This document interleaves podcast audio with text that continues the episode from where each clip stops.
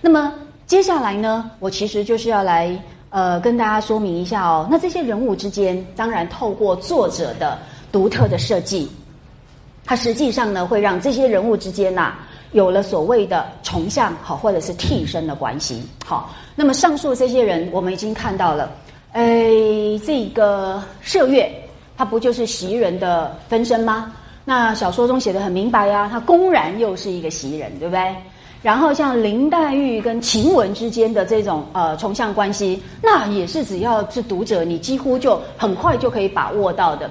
那么至于呢，这个甄宝玉、贾宝玉，那完全就是一个翻版。好，那毋庸置疑，他们也绝对是作者刻意要设计设计的一个孪生的关系，哈，一种对应的关系。那么这种情况呢？在小说的这个操作策略里面，当然是小说家特有的一个特权哦，他完全可以运用谁跟谁之间有什么样的关联，而这个关联要来传达什么样的意义，然后使得他的情节会产生更多的波澜、更多的曲折，好，以及更多的这一种呃丰富的呃这个意意味。那这个当然就是小说家可以去操作的一个很好的策略哦。那么我们传统的评点家有没有注意到这个现象呢？当然有，不过他们用的这个。呃，语翠哦，跟我现在用的不一样，但是其实都有类似的发现。那么，请看一下我们的第一个呃整理，那就是他传统会用影子好来说明，就是谁是谁的影子，那就是指说呃这个评点者他也发现这两个人物之间具有这种投影的关系，而这个投影当然是建立在某一种类似性上面。什么叫某一种呢？那就是有各式各样的这个建立关系的可能，我们等一下会来说明。那请各位来看一下哦，传统的影子说呢，当然对《红楼梦》而言，最早的就是知评哈，就是脂砚斋的评语。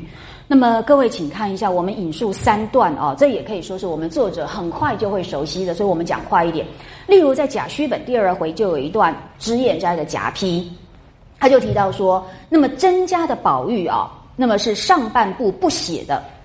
为什么不写？不是他不重要，而是因为呢，由贾宝玉来代替他演出就可以了啦。好，所以呢，不必那么重复浪费而造成冗赘。这个是我们作者要简约的一种很巧妙的手法。好，所以呢，此处啊，就极力表明以遥照贾家之宝玉，这是指说在第二回透过那个冷子兴呢，稍微呃交代他一下哈。可是事实上上半部几乎都没有他的篇幅哦。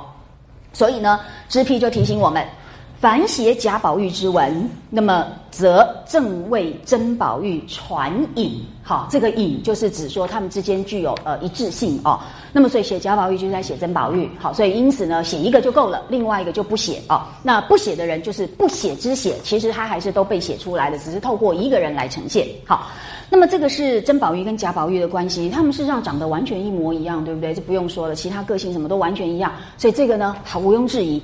那么另外还有几组的这种影子关系的这个人物，那大家其实也都很熟知啦。我们还是透过知评来确证一下哦。那么在贾诩本第八回也有提到，那脂砚斋说：“余谓情有灵风，喜乃钗妇，真真不错。”好。他说呢，那么晴雯呐，具有林黛玉的那种风范，好，只有她的那个情呃性格特质，而袭人呢是薛宝钗的那个父，好，那么所以就是等于是薛宝钗的影子，好，等于是他的一个分身的意思，好，那这个我们大家都很熟悉。那么在进藏本呢第七十九回还有一段眉批，他说啊，观这段情节就知道，这个就指的就是贾宝玉的芙蓉女儿蕾。他说呢，这段累文。虽累晴雯，实乃累黛玉也。好，所以呢，晴雯跟黛玉的二而一，这个关系简直是毋庸置疑。所以他说啊，哎，下面这句话很好玩。他说：“事关灯前圆回，好宝呃，黛玉事后，朱文便知。”那这段呢，我们当然现在都看不见的了哦。那是呃，脂砚斋有读到，所以他说啊，你如果呢，把那个芙蓉女儿这段情节，再去跟后面灯前圆的。这一回来做比照，那你就知道说，哎呀，这两个人的隐私关系呢是更明确了。这样大家知道意思吗？可是登泉园那会在讲什么不知道了哈，今天已经没有这个叙述了。那所以呢，这几组关系我们大家呃很快都可以接受，因为这根本就是我们已经都读到的哦。那么下面我们再引述其他的这个评点家的说法。那我为什么都没有提到他们的朝代？就是因为《红楼梦》是在乾隆时间问呃问世，那后来的评点家当然全部都是清朝人，所以不用特别说明啦。所以下面的陈其泰、张新之、解安居士，当然都是比较是清代晚期的这些评点家哈。那陈其泰他在呃《红楼梦回评》里面有提到，他说。袭人宝是宝钗之影子也，那么喜袭人，所以写宝钗也。好，你看也是提出呃影子这个正式的评点用语啊。那么，但是呢，这两个两者的关系我们已经呃非常的熟悉了。所以在下面看张新之，张新之的这个《红楼梦》读法也有提到，他说这本书啊就是《红楼梦》。续钗黛为笔尖，而袭人晴雯呢，乃二人影子也。好，所以这个影子又再度出现。那么解安居士有特别提到，他说：“那么维特晴雯为平平小影。”好，你看也是用到影子。那么他讲的比较，我觉得比较需要保留了哈。但是呢，给你们做参考。所以有影子说啊，如果你过分的运用，就会穿凿附会。所以看看这个解安居是怎么说。那不止他不止认为晴雯是。黛玉的影子哦，他说呢，连香菱、灵官、刘五儿亦无非为平平写照，这个有点问题哦。那其中的灵官没有呃是可以成立的，我们等一下会有一番话来说明。但是像香菱或者是刘五儿，这个恐怕就过分的推论。好，那但是呢，解安居士他自己认为呢，他的他的这个证据跟他的推论在哪里？他说，因为灵灵皆与灵同音也。那么柳呢，亦可成林也。那什么植物不能成林呢？对不对？所以这种推论，而且同音字在中文里面是不是很多？那同音又可以谐音。那一路下去的话，那谁全部都是林黛玉的影子了？所以这种逻辑是我不接受的原因就在于这里哈。你用同音啦，用一些想当然尔的逻辑，这个都很不严格哦。好，所以呢，他因此说啊，香菱原名英莲，对啊，这个没错啊。可是他说这就可以说是平平之英莲也，这这这也太跳跃了吧？他意思是说香菱名字叫做英莲，这就是指诶林黛玉很英莲，这。没有逻辑哈，这个我我所以我觉得我们传统实在常难免在小说中就不够严格哦。这个我们只是提醒给大家注意一下。呃，我们要来建立影子的关系的时候，我们很容易我为了自己的预设的成见，然后呢就去找各式各样的逻辑关系。可是那个基本上都是自己的成见哦。那下面呢，所以啊，这个解安居居士继续说，英莲跟平平呢，有时均有和尚。好，欲化去出家，其止可知矣。对，是都有和尚化去出家，没有错。可是要被和尚化去出家，就是彼此是影子吗？这也有一点宽泛哈。所以呢，我只是要举这一段呃评点的意见，提醒大家，所谓的重像跟替身啊的这种影子说，呃，如果在一个不严格的要求底下呢，就会产生过分的推论；然后呢，在一个跳跃式的逻辑之下呢，呃，就会太过穿凿附会。这就是我们要避免的。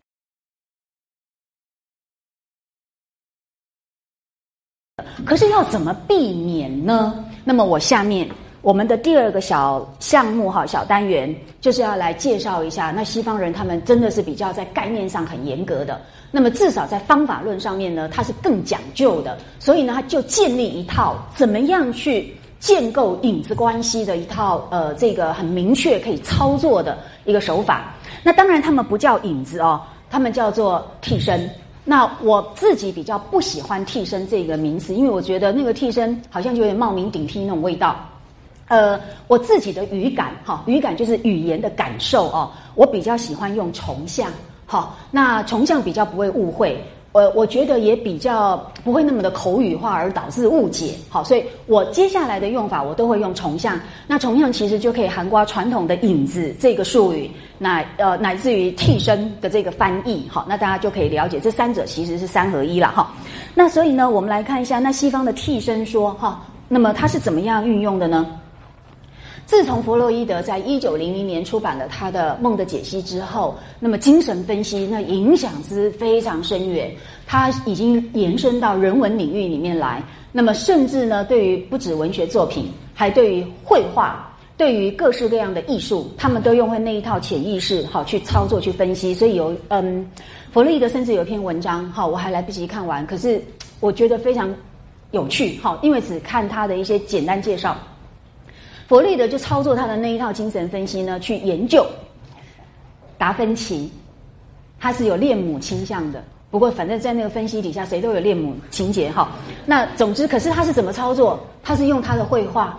然后我觉得，哎，那个绘画里面是不是因为绘画本身就是有线条、符号跟形状？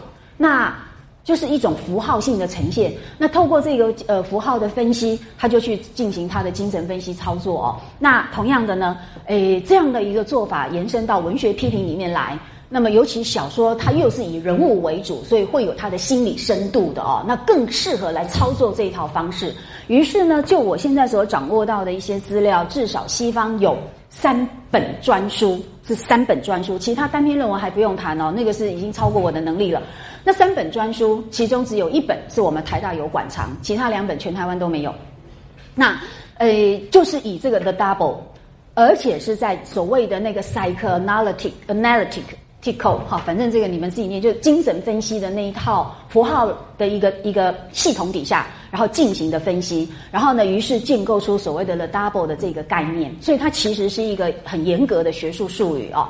那么，所以呢，在他们的这个呃建构之下，那怎么样去界定小说人物之间的那个呃替身关系？好，那我这边呢，因为只能够借助到这个一位。呃，台湾的外文系的教授哈，他在引介，因为他受过西方的这个学术训练，在国外待过，所以可以看到那一本书。那他做了一个简单的介绍。那我们借由这个，我们现在只能够借助这个介绍的了。而且我想，对我们的课程来讲，这样的一个呃架构就已经非常好用了哈。所以我们就仅止于此。我想它的内容绝对不是这么的简单，因为精神分析本来就蛮难的哈。那那么借由这个。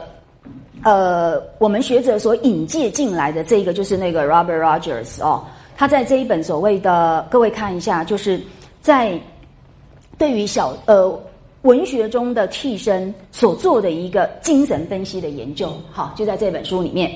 那么他把这个经呃文学作品中的替身手法，就是呢作者怎么样呃去操作，那么去建立他小说人物之间的这个替身关系，他就把这些替身关系分为两种。一种呢，就叫做显性替身，好，就 manifest double 哦。那什么叫显性替身呢？我特别提醒大家注意，就有一个 underline，就是那是最需要注意的地方。所谓的显性是建立在哪里？显性就是很明显，一望可知。那当然就是在一个最明显可以被判断的这个条件上面来建立。那指的就是形貌相似，因为容貌相似是最容易判断的一个。显性关系，好，所以两个形貌相似，那当然必须是要独立存在的角色。那么注意一下，除此之外呢，它的身世或者是相似，或者是对立都可以。好，那么这么一来呢，这两者之间就可以有这个呃所谓的显性这个替身的关系。好，然后再来呢，我们来看一下另外一个，就叫做隐性替身，哈，latent double 哦。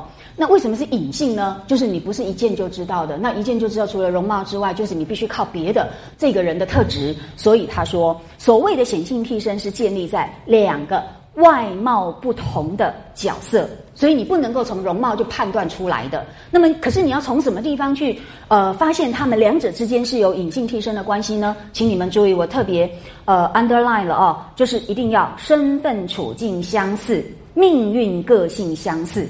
那么这些地方就要都很像，才可以说他们是具有替身关系，好吗？好，那这么一来呢，还要再注意一下，他们不但在身份、处境、命运、个性是必须相似的哦，而且呢，这个书中啊，也要随时将这两个人对照比较，然后来互相衬托，还要加上这个条件，否则他只有什么很相像，这个这个只不过就是一个可能是一个巧合而已。书中还有八呃。利用他的这个叙事情节，让他们互相对照、彼此衬托，这样子的话，他们的隐性替身关系才可以建立出来。好，那么大家对这个呃区分应该很清楚了嘛？对不对？显性的替身关系最重要就是哪一个条件？容貌相似嘛。那隐性替身就是容貌一定不能相似，但是命运、个性、处境什么都要很像。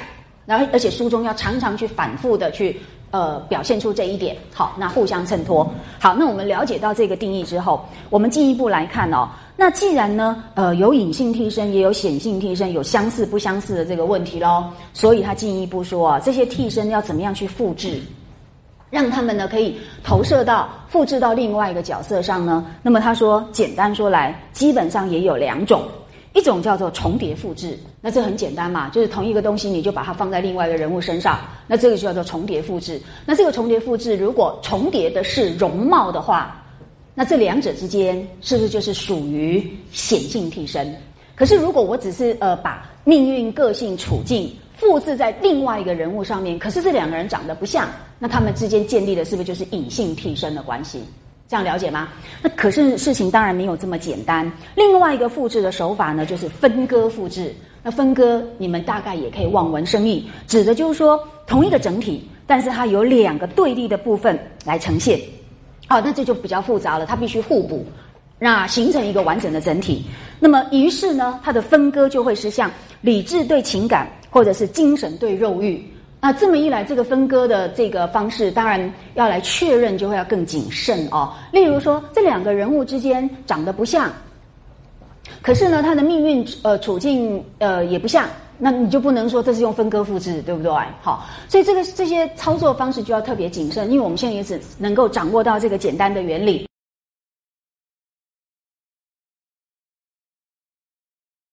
呃，所以呢，没有关系，我们就只就这个原则，我们接下来运用在《红楼梦》上，还是会很有帮助，然后就会让我们看到完全不一样的呃《红楼梦》的世界。真的，我觉得越研究《红楼梦》，越真的会觉得别开生面，而且完全挑战甚至推翻了我们既有的认识哦。因为我们既有的认识是建立在好多好多我们从小就耳濡目染的一些成见上了。但是那些真的只是一些想当然尔的成见，例如什么呢？我们下面要来跟各位分享的一个，呃，一个表格哦。这个表格我已经先帮你们整理出来了哈，就省得你们还要做笔记哈。可是因此你们自己要多花一点功夫。那么我把呃三位主角，好，就是贾宝玉、薛宝钗跟林黛玉。他们的各式各样的呃替身关系，哈，重像的这些人物，我都做了一个整理，而且后面的挂号数字就是指回数。那么告诉你们证据在哪里？哈，没有证据就不可以有主张。我觉得这是每一个人都应该要自我要求的。好，不要无稽之谈，那个真的是最让人讨厌的事情哦。你再怎么相信，他没有证据，那就不是一个事实。好，那所以呢，我们来看一下这个贾宝玉的部分哦。那贾宝玉当然就是书中的，如果真的是要来算的话，就是主角中的主角。好，那么其他两位女主角，说实在也是环绕着他而存在的。那么对于这个贾宝玉而言呢，我们来呃操作一下哈。首先我们可以看到，他当然是有这个显性的重像。那么这个显性的重像呢，毫无疑问，甄宝玉没错吧？好，在第二回。已经提到了他的性格很淘气，然后对呃姐姐妹妹的那种很独特的温柔，好跟这个姐姐妹妹对他很独特的解痛剂的效用都完全一样。好，那么另外还有一点是在第五十六回，好那一段呢，哎贾宝玉不是也是梦做梦，然后就到了甄宝玉家。还跟他碰面，对不对？然后在碰面之前，是不是还被甄宝玉家的丫鬟们嫌他是个臭小子，对不对？怎么跑到这里来污染？然后呢，他从来没有被人家这样讨厌过，终于理解被人家讨厌的感觉是什么？哈，只因为是个男生就被骂，这很奇怪的哈。所以呢，那段情节简直是如出如出一辙的。甄宝玉跟贾宝玉的梦中相会，有如照镜子一般。好，那么呃，这个互相对应啊，那这个完全没有问题。呃，再来呢，就是那一段有提到那个叫呃甄府有四个女人，就是比较是高级的仆妇来到贾府拜望，然后就跟贾母呢有一段对有一番对话，然后呢，哎，大家在那个很漫长的对话当中才发现说，哦，原来也都叫宝玉，然后呢，连长得都一样。因为呢，贾母就要让他看看说我们家的宝玉是什么样子，所以来人呐，就把这个宝玉找来。一会儿呢，宝玉一进来，那四个女人吓了一跳。他说：“如果不是在贾家，我们还以为在哪里又遇到我们家少爷。”你们记得那一段吧？好，然后呢，所以啊，这么一看就知道两个人长得一模一样，和人家都分辨不出来。那加上个性啊，什么什么都一样，所以第五十六回是非常重要的一回哈，你们仔细。去阅读，那么所以甄宝玉跟贾宝玉之间，他们在那个容貌相似上面来讲，绝无疑问。那么他们甚至连命运、个性、处境，有没有注意到都是那一种呃贵宦阶级的王孙公子，对不对？而且他们后来是不是也都面临抄家的命运？然后等等等等。所以呢，这两个人之间的显性重相关系毋庸置疑。好，这个我们不多说。但是下面有两个人，我想你们会大吃一惊。好，这两个人一个是薛宝钗，一个是荣国公贾元。奇怪，你们的表情都没有被吓到，我现在没有成就感。哈，嗯，你们不觉得这很奇怪吗？照理来讲，跟宝玉是重相关系的人，不是应该是林黛玉吗？假如按照我们对这两个人灵魂知己的理解。要重相也该是林黛玉，怎么会是薛宝钗呢？而且贾宝玉不就是什么骂人家读书上进的都叫做路度，有没有？他不就是反对什么读书科举考试的？然后呢，这个对家族给他的使命跟责任，他是一味抗拒的，整天就只想做不要长大的彼得潘的。他怎么会去长得像荣国公贾元？这到底是怎么回事？呃，这已经完全颠覆我们对《红楼梦》的认知。因为我们只从我们的时代价值观很偏执的，只想要来强调或者是来肯定。贾宝玉所谓个人的性灵的那一面，我们拒绝接受。《红楼梦》中，事实上还有更大的一个面向呢，是要来看贾宝玉的家族责任、贾宝玉的这个世俗性的那一面，以及贾宝玉在不能够满足这样的条件底下，他是深自痛悔，他根本觉得自己是家族的罪人。所以，《红楼梦》是一部自我忏悔的书，我们拒绝接受这一点，以至于我们在这个重相关系里面呢，始终。没有意识到这两个人物哦，所以呢，在这个部分，我们要请大家特别注意一下了。这也是真的，我慢慢的努力的克服我们这个时代加诸我们心灵中的很多意识形态的束缚，才能够比较真正打开眼睛，看到《红楼梦》本来要告诉我们的东西。因为那些东西是当我们有成见的时候，就自自动过滤看不到的哦。好，所以呢，对于贾宝呃这个贾宝玉跟薛宝钗的这个显性，注意哦。还是显性关系哦，所以这个显性关系是一定要建立在容貌的相似上面嘛？那他们的容貌相似的证据在哪里呢？我们请各位来看一下哈，这个证据我没有挂号在这里，是为了节省空间，我把它放在薛宝钗的部分。好，各位请看薛宝钗的部分呢，显性重像部分就是贾宝玉，后面有五回，这五回呢就是证据所在。好。那所以呢，请各位先看一下第三回是这样子的，来看一下我们的小说哦。因为我记得我以前可能跟你们提到过了，不过呢，现在既然是这个专题，我们就这个专题的需要，我们再来呃复案一下，确证一下。那么那个是透过林黛玉的眼睛来勾勒描绘。贾宝玉的长相是在第三回的五十二页啊。那么林黛玉那时候第一次来到贾府，所以呢，我们作者特别透过他来展示贾府中的人物哈，跟他们的这个生活情况。那各位看五十二页，这里已经是在倒数第六行哦。那么黛玉眼中，我们的林呃贾宝玉是面如中秋之月，色如春晓之花，鬓若刀裁，呃眉如墨画，那么面如桃瓣。目若秋波，哈，那我们就看到这里为止。其中的这个病若刀裁，比较是特别是男性的容貌特征，好，所以这个我们当然不能跟呃薛宝钗来呃一起比较哦。但是其他部分简直如出一辙。那么怎么说呢？我们请各位来对照第八回，这这一页先不要盖起来，我们要互相参照。在第八回很有意思的是呢。呃，作者进一步透过贾宝玉的眼睛来看薛宝钗的容貌，好，所以你看，透过林黛玉来看贾宝玉，然后再透过贾宝玉来看，诶，薛宝钗，好，那这个第八回是，诶，我们薛宝钗因为她的喘嗽的宿疾又发作了，所以呢，她就只好在家里面休养，那宝玉就来看她，那请各位呢翻到第一百四十页，好，就在一百四十页。我们两边要互相参照哦。先看一百四十页，好，这是第八回。我们呃，请大家看最后一行。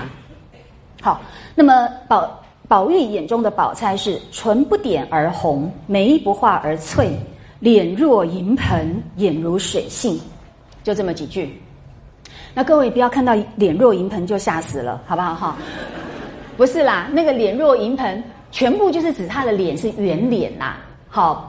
不要用大小来想象，哈，要透过它的形状来想象，不然实在太可怕了，哈。那请各位来对照一下哦，呃，表面上它换了一个呃物象来做类比，但实际上它们的那个特征是完全一致的。来，请看一下哈，宝玉的面若中秋之月，哎，中秋之月是什么形状？百分之百没有疑问，就是最圆的嘛，一定要中秋之月，不能够其他月份的，因为它还不够圆。好，然后呢，这就是薛宝钗的哪一个五官特征？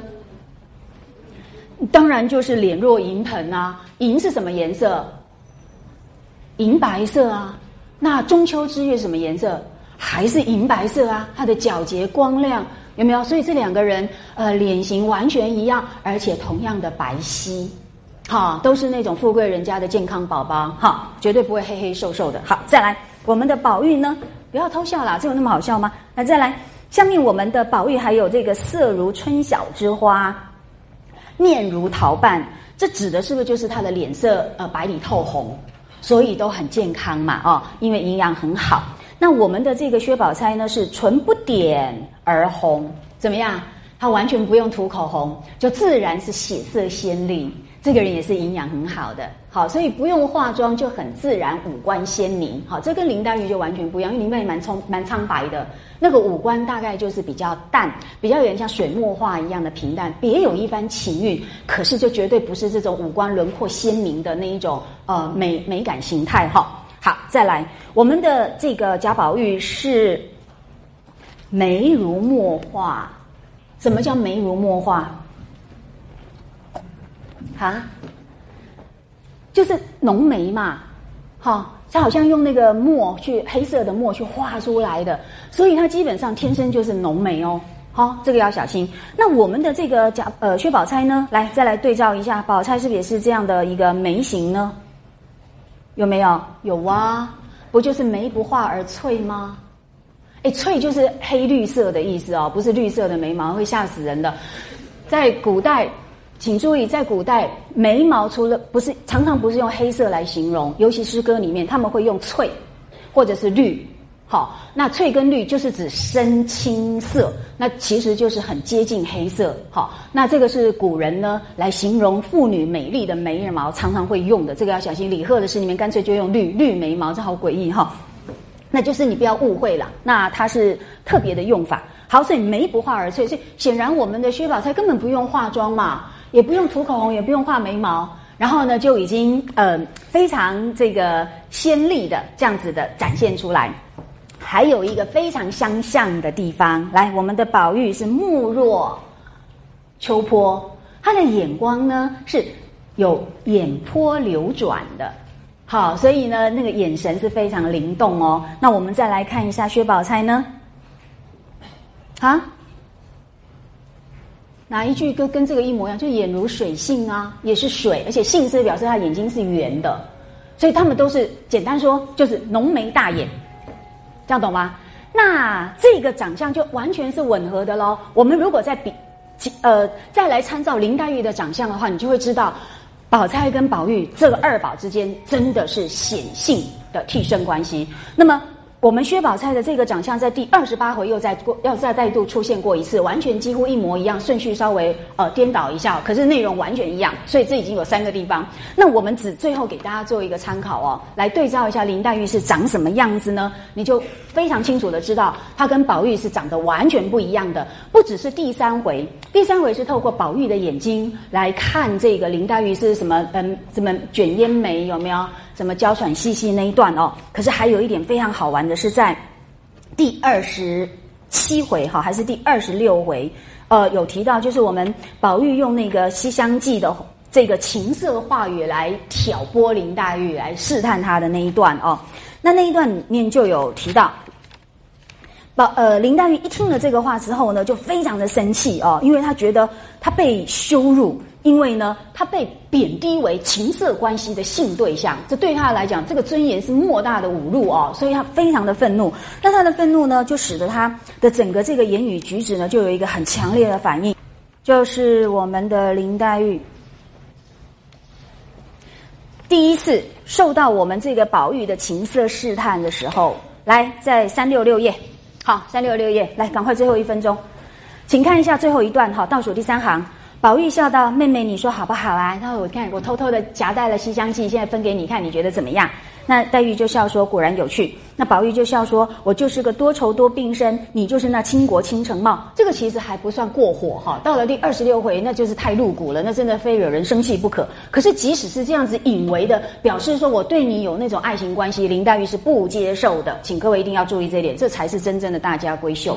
好，所以如果不是这样做，那就会变成像妓女的行径喽。这个是很严重的一个问题，所以各位千万一定要回到他们的这个阶级特性来理解。所以你看，林黛玉非生气不可，单单是这样的比喻，就对她来说就是已经违背了她的教养的做法。所以你看哦，林黛玉听了不觉连腮带耳通红，那么登时呢，直竖起两道似蹙非蹙的眉。好，这是她的眉形，那个眉尖比较怎么样？集中在眉心。好。那而且它比较淡，好，这是淡眉。然后下面呢，请注意，瞪了两只似睁非睁的眼，微腮带怒，薄面含嗔，怎么样？什么叫似睁非睁的眼？当他瞪的时候，那个眼睛要似睁非睁，就是睁的不是很大。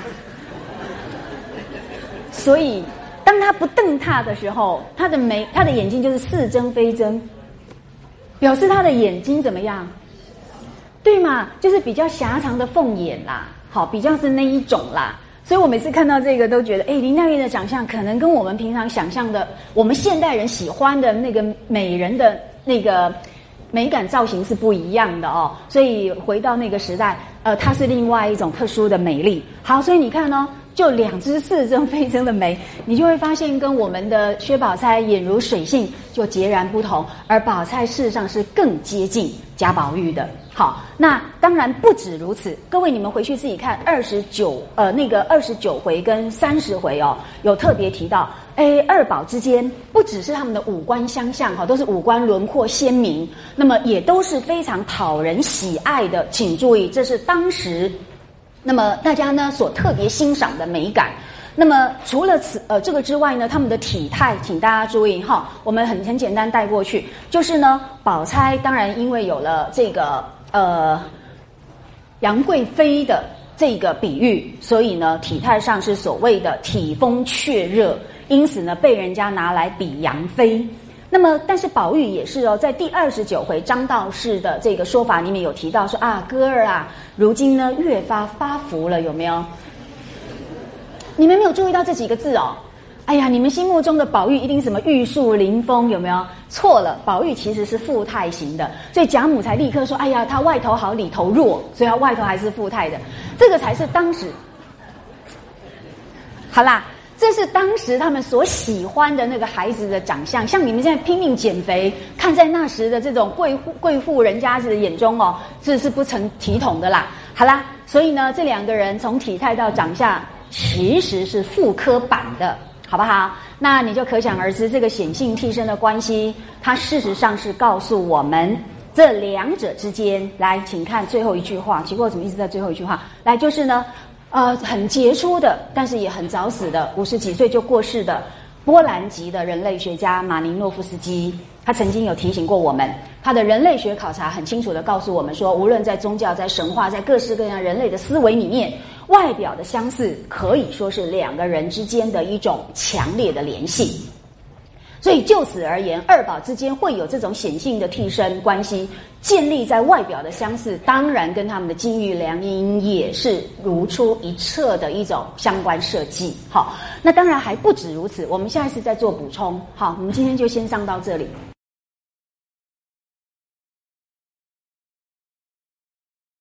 那么，请各位呃回顾一下我们上一周所谈的，那就是呢，宝钗跟宝玉其实是具有夫妻脸，还记得吧？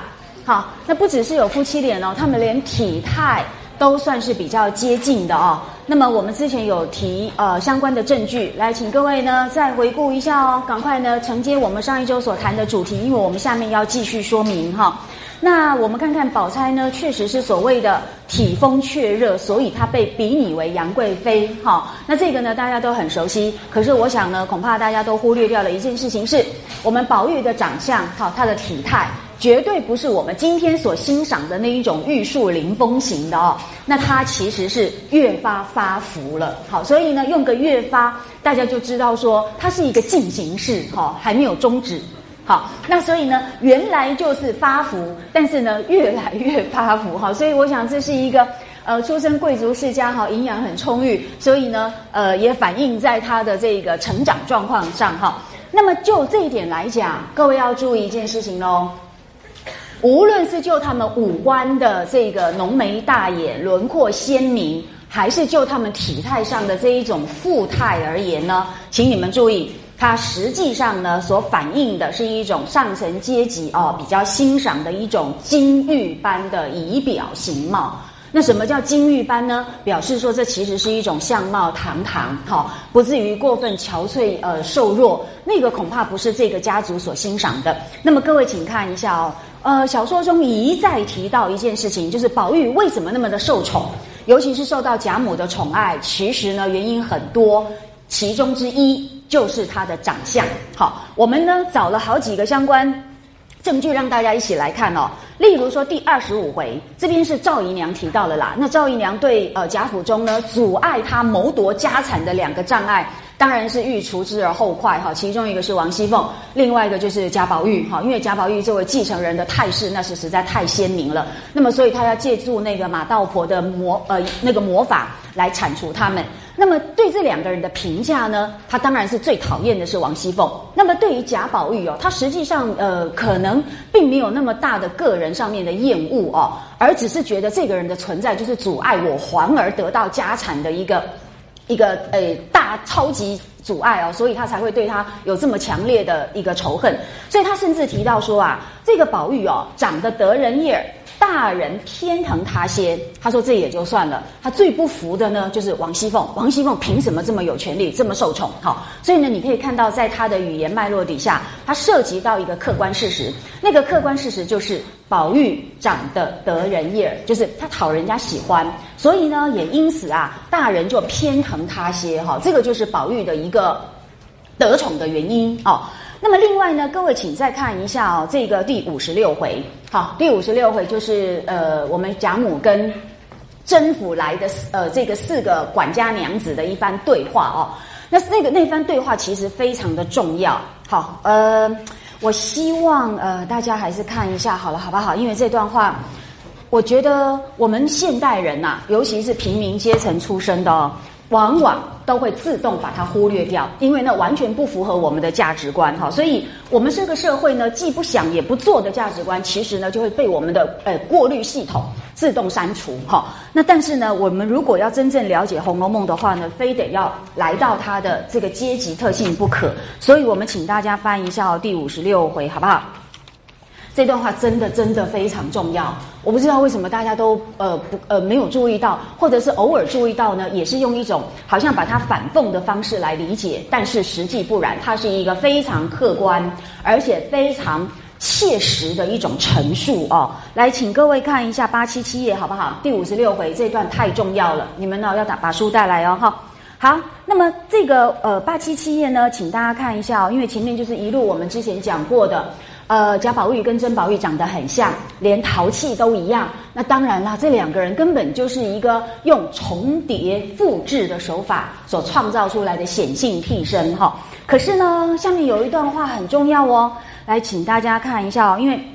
宝玉被叫来之后，那这个四个管家娘娘就趋前，哇，就握着拉着他的手啊，东看西看，然后才说：“哎呀，跟我们家的这个少爷一模一样啊！”哈，类似这样。结果呢，我们宝玉哦非常客气，来请大家看一下。那么宝玉也笑笑的说：“好哦。”那么这是在八百七十六页啊，来请看一下倒数第四行。这四个管家娘子一面说，一面都上来拉这个宝玉的手，然后问长问短，请注意宝玉的反应。宝玉是忙也笑问好，各位请注意一下哦。如果你老是拿你的成见来读这一段，你一定会觉得非常吃惊哦。因为我们的成见很习惯，就是宝玉的女性价值毁灭三部曲，大家还记得吗？好，女儿未嫁之前是颗无价的宝珠，嫁了人之后呢，哎，就变出一些不好的毛病出来了。虽然还是颗珠子，却已经是死珠了，有没有？然后呢，再老了，那变连珠子都不是了，就变成了鱼眼睛。那么，请各位告诉我，这四位管家娘子在这个女性价值毁灭曲呃三部曲当中，她属于哪一个阶段？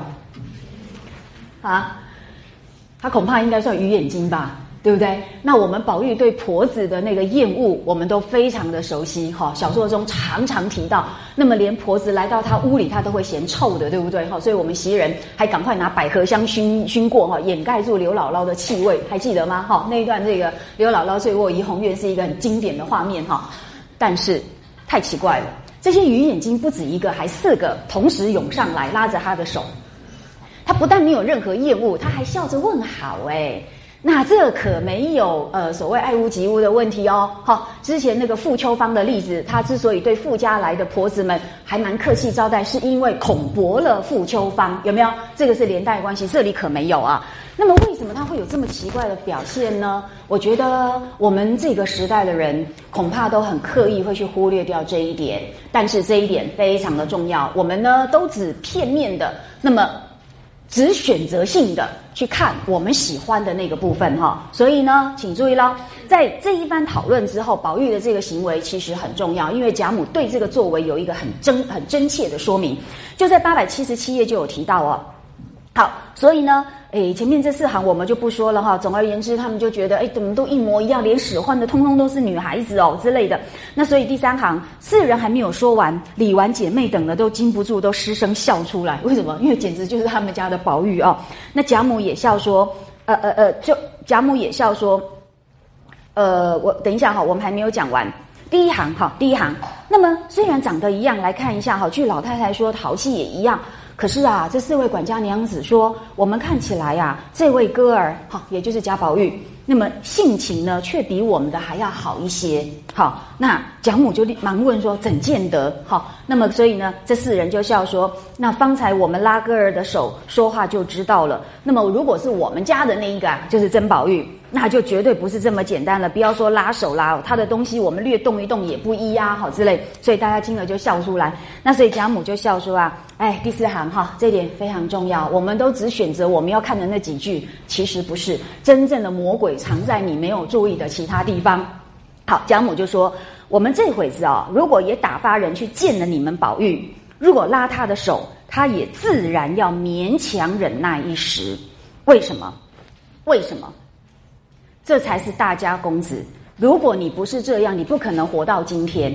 好，这是一个非常切实的问题。下面的贾母就说的很清楚哦。贾母说啊，可知你我这样人家的孩子们，凭他们有什么刁钻古怪的毛病而见了外人，必是要还出正经礼数来的。若他不还正经礼数，也断不容他刁钻去了。你觉得要注意哦，贾母是说到做到哦。她之所以疼宝玉，是因为宝玉没有在外人面前丢了他们家的脸，而且表现出就是我们这个家族应该有的教养。就因为如此，所以我私底下呢特别呃宠爱你，特别呢稍微放纵你。那这个是绝对不能混淆的界限。所以你总以为说宝玉在大观园里，在贾母跟前那一种无法无天的样子，你认为这就是他所要追求的什么什么之类。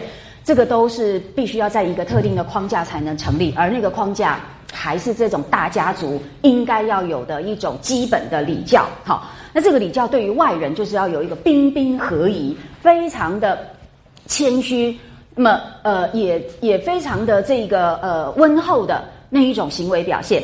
好啦，所以各位下面更重要喽。他说，就是大人溺爱的是他一则生的得人意，看到了哈。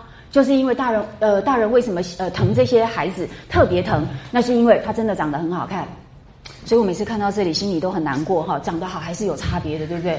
我们总是希望人人平等嘛，怎么可以这么不公平哦？可是没办法，世界就是不公平，我们要坦然接受，这才是成熟的心态，对不对？好，总而言之，他一则生的得人意，二则呢，请注意得人意，这只是一个基本的，你最重要的还是下面，请看二则呢。见人礼数竟比大人行出来的不错，使人见了可爱可怜，背地里所以才纵他一点子。如果啊，他一味的只管没里没外，不与大人争光，凭他生的怎样，也是该打死的，是真的要打死。这不是说说了，这不是说说而已。要注意，这种人家出来的孩子，从小根本就是要受这一套教育，那已经是内化成为他们基本性格的一部分，而且已经变成是。不只是性格一部分，根本就是他的人生在运作过程中的一种基本形态。好，所以礼数对这种人来讲，绝对不是外加的。你们都误会了，你们总以为说只要会。束缚掉我的自由意志的，那就是外在的。你错了，完全错了。天下没有这种二分法的东西。好，很多东西就是在互动当中，很自然就会形成你的一部分。那么或者规训，或者是。成长中的任何一些价值变化上的认同，这都会使得一个人的内在产生变异。这个变异呢，就使得一个人所谓的自我跟主体性，事实上是在一个不明确的状态之中。所以我们很奇怪哦，人不晓得为什么总是用一个非常简单的二分法在看待事情。反正呢，社会就一定是压迫个人，社会只要多一分，个人的自我就会少一分。那么个人如果要自我伸张的话，就一定要反反社会。这种逻辑真的是一个非常错误，可是非常流行的认识，完全不是如此。至少五十年前，人家的那个呃人类学家，后来我陆陆发呃陆陆续续的发现了一些社会学家、心理学家对这个问题都已经有了讨论，他们完全推翻这种二分法，他们根本认为没有社会就不可能有个人，对不对？你这个个人不是从小在荒野中长大嘛？如果是的话，你今天不会是这个样子。个人本来就是在社会中去。塑造出来的，那么个人要成就自我，也必然要在社会当中。所以事实上是社会在帮助你成就，它当然同时也会给你一些压抑。这个本来就是同时存在，因此你不能把社会跟自我是产生这样的二分。何况是这种家族，这种家族根本，各位不要忘记，我们之前的课程提到过，他们是不是什么周围随时都有什么几个教引妈妈，对不对？好，那像宝玉他们恐怕还有太监，随时在指导你的言语行为的。怎么可能不受影响？这根本就是他们生存所必要的一种基本要求，他不可能不做到的哈。所以呢，所以没做到的早就打死了，你一定会被这个家、这个阶级、这个家族淘汰掉的啦。了解意思吗？那所以呢，要请各位注意哦，要理解贾宝玉这种人，绝对不能总只是用一个很单纯、很简单的什么性灵啊、自我个性啊。什么这这种非常空洞，可是我们又很想当然尔的语汇去描写哦，那真的是实在是过分的，呃，过分的化约。好，这个真的是表现出我们对人性问题、对社会问题理解的简单化哦。好啦，所以呢，我们看到这里之后啊。诶，请看，继续往下看。那四人听了呢，都笑说：“老太太这话正是。”不要忘记，曾家跟他们是世家，而且在小说的文本里面，各位不要忘记，贾家跟曾家不但是世交，而且都是世府的这种大家族，甚至曾府比起贾府，呃，威势更盛。在第十六回有特别提到，单单是江南曾家接驾，就是皇帝南巡的接驾，他就是四次了。贾府恐怕大概只有一次，好，从那一段描述，那王熙凤家有王熙凤家的缘法，总之甄家是接驾就四次哦，这当然恐怕是有一点是曹雪芹家世背景的一个挪用了啊，但是呃，我们不要去对号入座。总而言之，只就文本来讲，曾家恐怕比贾家还要更胜一筹。所以你要注意，这种人家跟我们平凡的呃老百姓是非常不一样的哦。所以你看他这个贾母这么一讲，他们根本就非常认同，这本来就是这个阶级的特性。所以四人都说：“哎呀，虽然我们家宝玉呢淘气古怪，有时见了人客，规矩呃规矩礼数更比大人有礼，所以无人见了不爱，只说为什么还打他？好，所以你就知道说这个是呃很基本的要求，你不没有做到这一点。”真的，真的，你早就已经被这个阶级淘汰掉了啦！你不可能一直到现在还受宠的，这是各位一定要放在心里面哦。那所以这边我们特特别举一个很好玩的小例子，既然看到了，有没有注意到？有时见了人客，人客是什么？颠倒一下，客人，了解哈？这是标准的河洛话，而这样的用法呢，是不是如今还保留在闽南语里面？闽南语讲客人就是狼 K 嘛，是人客，所以闽南语其实不是福老话了，是河洛话。好，这个以前我呃有班上我曾经讲过几次哈，这里就不再多说。所以闽南语里面真的保留很多呃比较古雅的哈，尤其像唐代六朝很多用法其实是保留在。今天的闽南语里面的哦，那我觉得有一个最好玩的例子，我讲给你们听好了。因为以前我们读《世说新语》啊，读着读着都觉得好奇怪哦。明明呃，其中某一位呃太太，她不是小姐，那她都已经儿子很大了，都已经继承家业了，可是呢，她还是一个慈母兼严师，哈，来教导这个儿子。但是很奇怪，竟然呢，诶，那个文献写到这位太太的时候，是说她是心腹，或者是他自称说我是你们家的心腹，所以我怎么样怎么努力？那他怎么很新呢？哦，不是已经嫁了至少二三十年哦。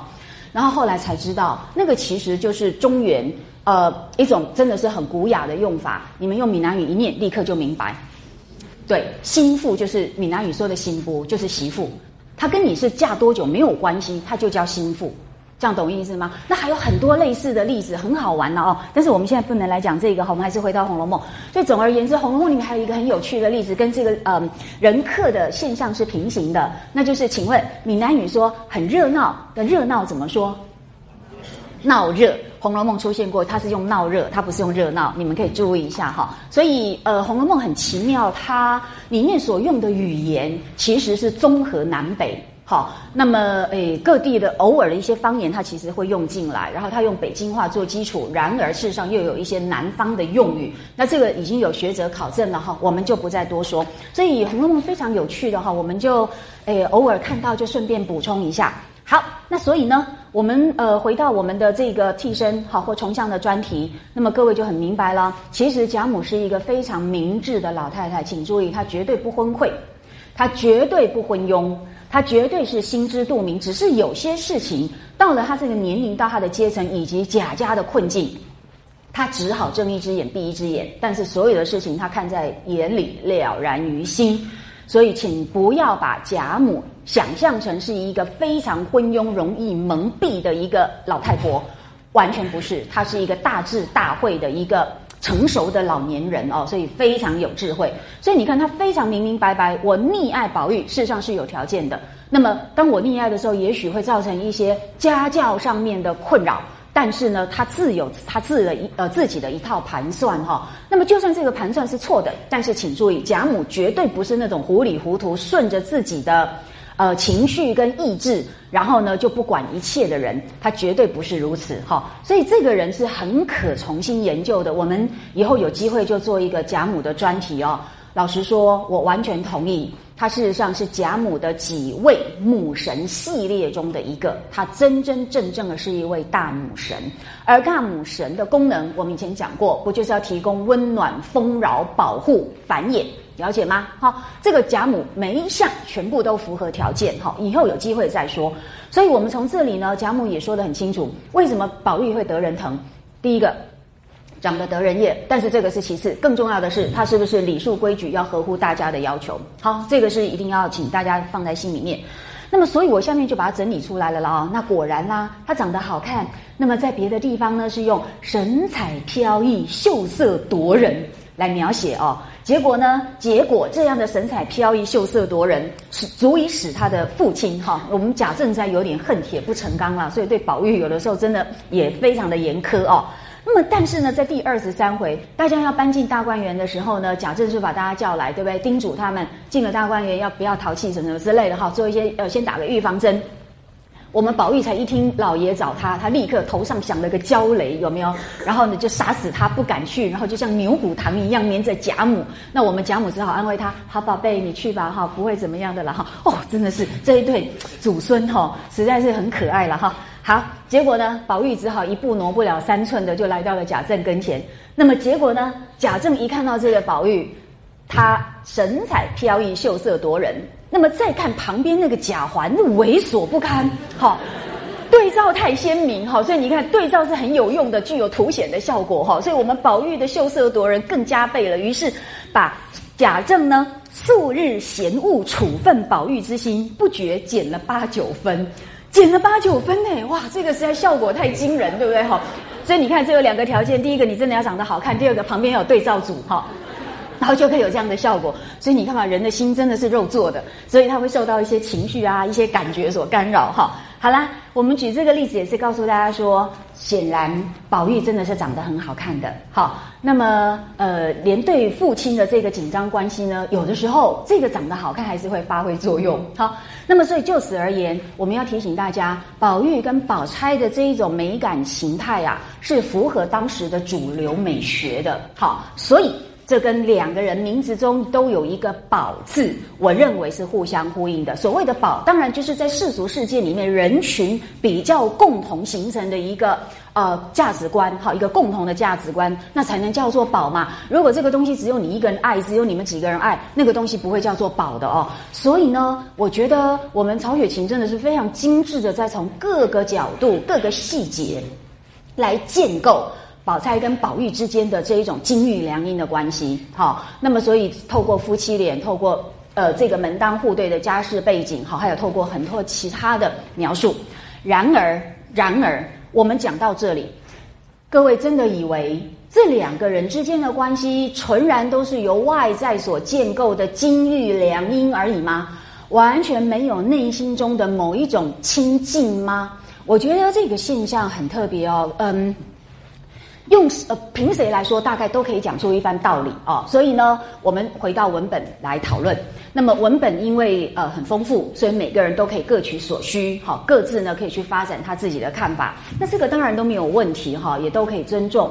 但是假设我们再把支批考虑进来，也许我们的这个看法就可以有一个比较聚焦的这个定论哦。这一段支批实在太精彩了。我记得我读支批已经读很多遍哈，可是当然啦，因为呃我们都不是那种什么绝顶聪明的人，所以有时候读过啊大概就会忽略，尤其那时候并不关心的议题相关的材料呢，就会自动的就被呃这个过滤掉了哦。但是呢，因为这个宝黛的专题啊，我特别就注意到这段支批，来请各位看一下，他告诉我们，不然。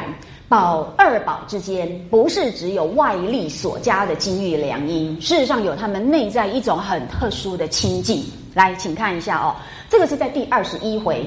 那么作者提到说，哎，一时宝玉来了，然后呢，宝钗就出去了，有一点刻意回避的味道哈。这一段支批，我我先念念给你们听哈，但是呢，重点等一下会有底色标示哈，大家自己再记一下，很简单就好。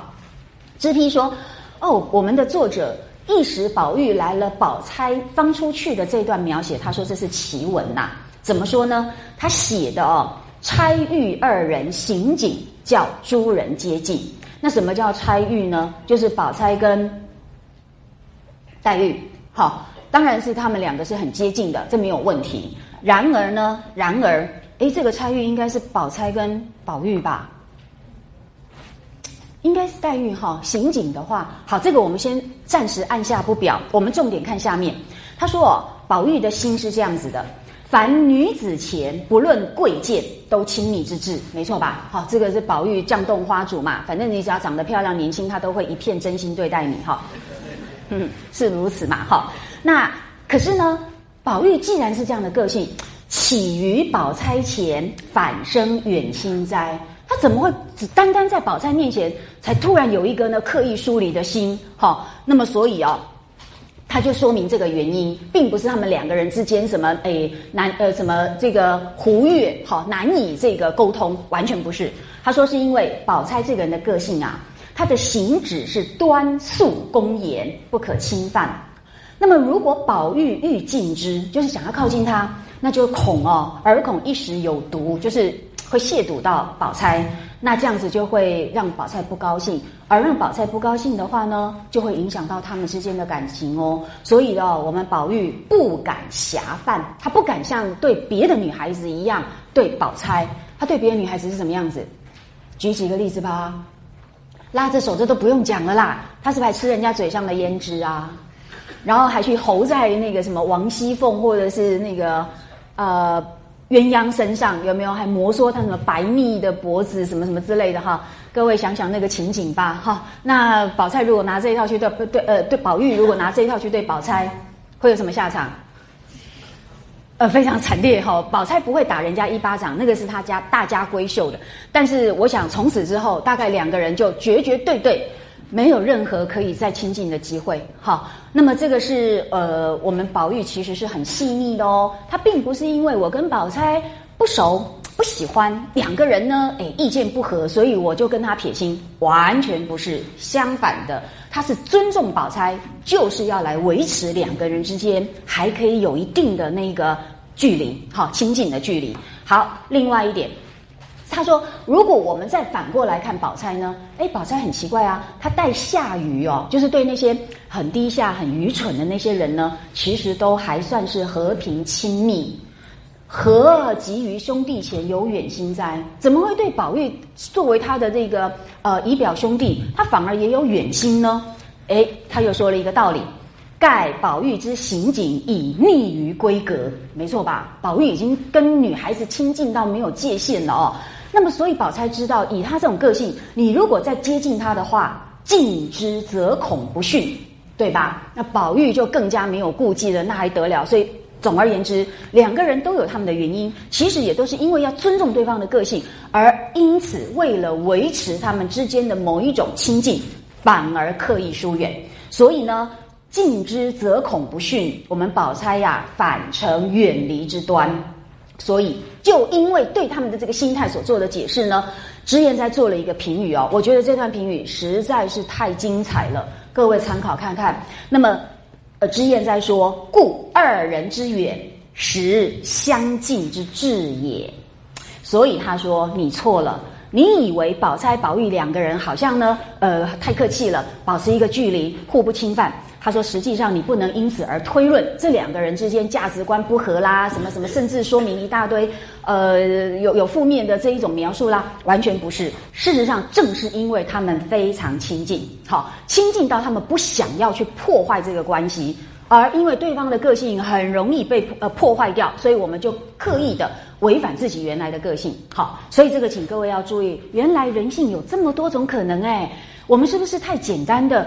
呃，用我们所知有限的那种呃呃这这这种知识，然后来理解《红楼梦》，那这个恐怕恐怕都使得《红楼梦》也被简化了哦。所以呢，相对而言，下面这段支批更有意思了。他说：“至于平儿与宝玉，没错吧？他们两个很亲近，对不对？甚至对面呃这个卧这对面相卧嘛啊。然后呢，我们宝玉有的时候还会呃诶这个。”碰到这个林黛玉啊，拉她的手啊，或者是我们黛玉呢会帮宝玉擦汗啊，表面上很亲近，因为他们从从小反正就是一起长大的青梅竹马哦，确实他们很亲近。然而知批却提醒你，平儿与宝玉实近之至矣，虽然很近，近到了极致，可是其实却是远之至也。他们其实很远，远到什么地步呢？呃，远到什么地步呢？哎，我没有，我我真的觉得这段下面的说明让我非常吃惊哦。我们从来没有嗯以这种角度去理解这种关系，所以各位，尤其你们很年轻哈，现在还在谈恋爱的阶段，所以千万不要以为你对你的男朋友哈，为什么用男朋友？原因是因为女生比较容易这个样子哦。那么，所以我我们用这个性别做例子，你以为呃你可以呃随便说。对你男朋友随便说话都没关系，你爱怎么样都可以，挖苦他、刻薄他、冤枉他，你都觉得无所谓。正因为他都可以接受、可以包容，所以他对你的爱才毋庸置疑。如果你这样想的话，就大错特错了，真的大错特错，因为你根本就不尊重对方。一个不尊重对方的爱，怎么会是真正的爱呢？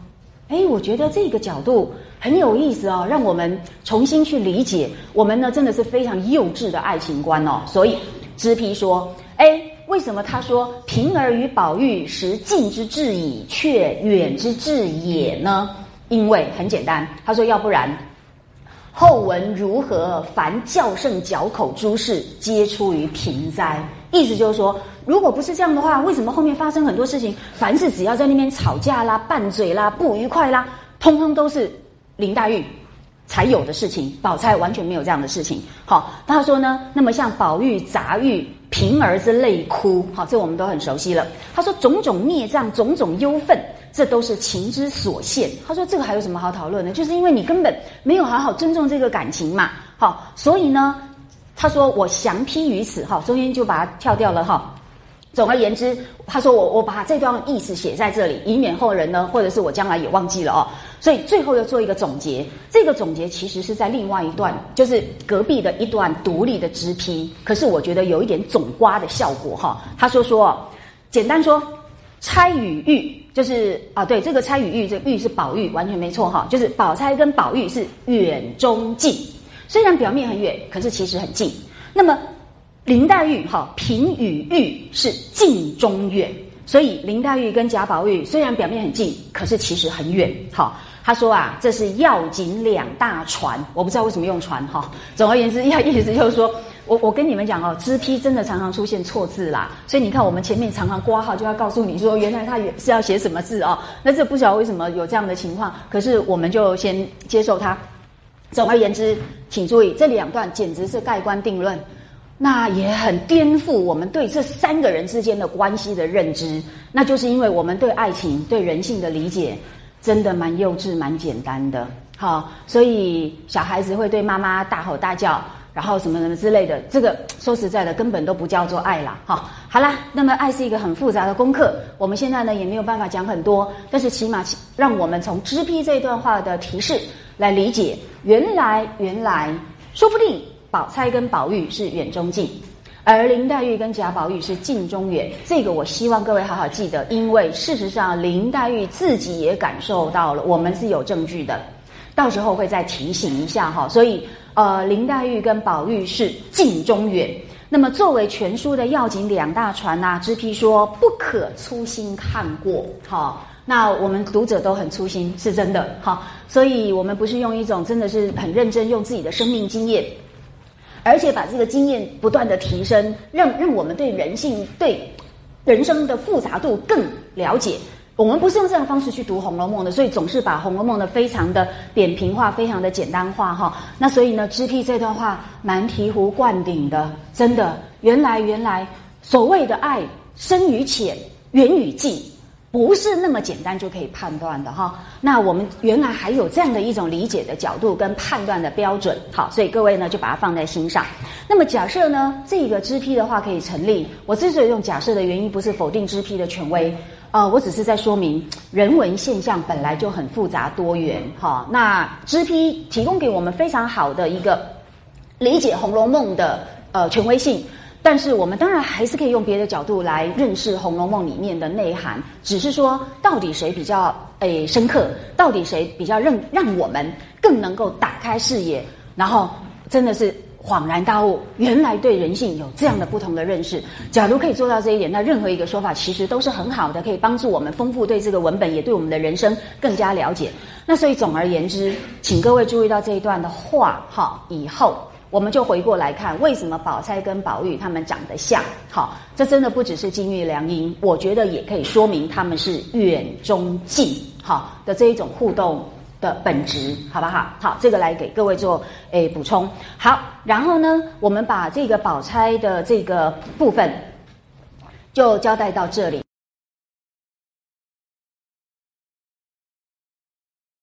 那下面呢，我们要进入到一个蛮复杂，也会有一些争议的一个呃宝玉的重像，那就是荣国公贾元。好，那么这一点啊，以前我考过同学哈。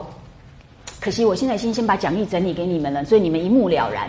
过去还没有整理出来的时候，我现场拷问哦，考试考试的考哈，不是提手旁的考。然后呢，全场同学们呢只有一个正确回答哈，所以我觉得哎非常的惊艳。那就是因为我们真的读小说没办法那么认真哈，因为毕竟很容易就把小说当做是一个消费的对象哈，所以是要从中取得娱乐哈。那当然，这样一来会忽略掉很多重要的讯息。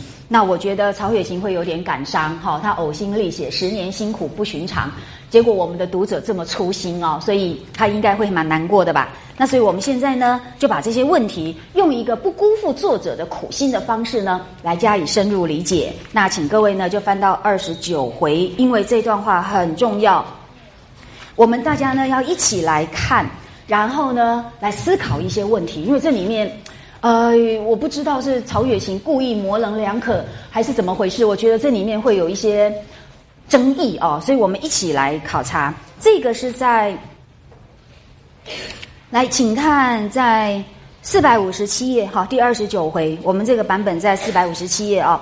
就是呢，贾母到那个清虚观去祈福打醮嘛，然后呢，就跟呃住在那里的张道士就有一番对话。那张道士对他们家而言是意义非凡，等一下各位就会看到。所以呢，特别呃地位崇高，能够呢登堂入室，跟这些这个诶老太太跟这些小姐们呢，在一个现场对话。好，那各位请看一下，就在这个倒数第五行，那我们贾母呢？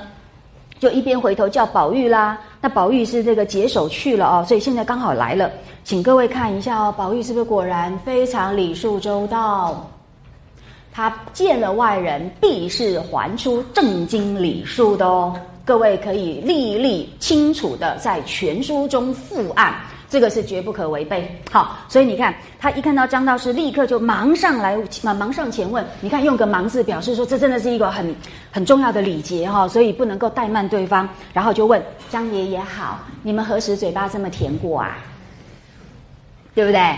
好，所以真的这是大家公子，各位真的不要忘记，他不是你们家的弟弟，他真的是一个你没有认见识过的一个庞大家族，受尽了很严格的调教出来的一个，将来要做继承人的一个男孩子。那个绝对不能用一般的标准来看的，可是我们都很习惯把他当我们家的弟弟，哎，调皮一点蛮可爱的才怪哈。所以呢，不要用这样的方式来理解《红楼梦》。好，果然呢，我们宝玉很客气，立刻忙上来问张爷爷好。那张道士忙抱住了就问好，然后又问贾，又又向贾母笑道：“哥儿越发发福了。”好，这个因为抱住了，感觉很真实哈，哎，验证过了哈。那这个发福就是从这边来的，所以我们提到说他跟宝钗连体态上都很相近哈。那贾母就立刻说：“他外头好，里头弱。”这个都是老祖母的一番那个呃慈慈心哈。其实宝玉还蛮健康的哈。好，总而言之，你看他又要抱怨了。他里头弱，又搭着他老子逼他念书，生生的把个孩子逼出病来了哈。这个时候就是有一点昏庸的老祖母的味道了。那张道士说：“哎呀，前日我在好几处看见歌儿写的字作呃做的诗都好的不了不得，怎么老爷还抱怨着说歌儿不大喜欢念书呢？”依小道看来也就罢了。那这段话其实背后是有背景的，呃，这个背景呢是有关这种王呃王世府王呃王府等级的阶级。事实上是这样，没有错。对他们家来讲是有世袭，有没有？是有特别的恩义。所以呢，孩子们读书是真的不必像一般的读书人那样子的，什么三金灯火五金鸡的，因为科举三门唯一的出路。他们这种人家是真的这样就可以了。好，好，然后呢，以后再详细说吧。那张道士，请注意下面，这就是我们现在的重点。他接着又感叹说：“我看见哥儿的这个形容身段、言谈举动。”怎么就同当日国公爷一个稿子，用同一个稿子 copy 出来的？好，可是请各位注意哦，请注意哦，同一个稿子的不只是形容身段，形容是不是就是脸呃脸的长相嘛？那身段就是身材嘛？那这个都是我们之前在讲重相关系的时候呢，所谓的显镜替身的标准，对不对？然而我们的宝玉，同一个稿子的那个祖宗，请注意。还包含言谈举动，由内而外完全一致。各位有没有想过这个问题？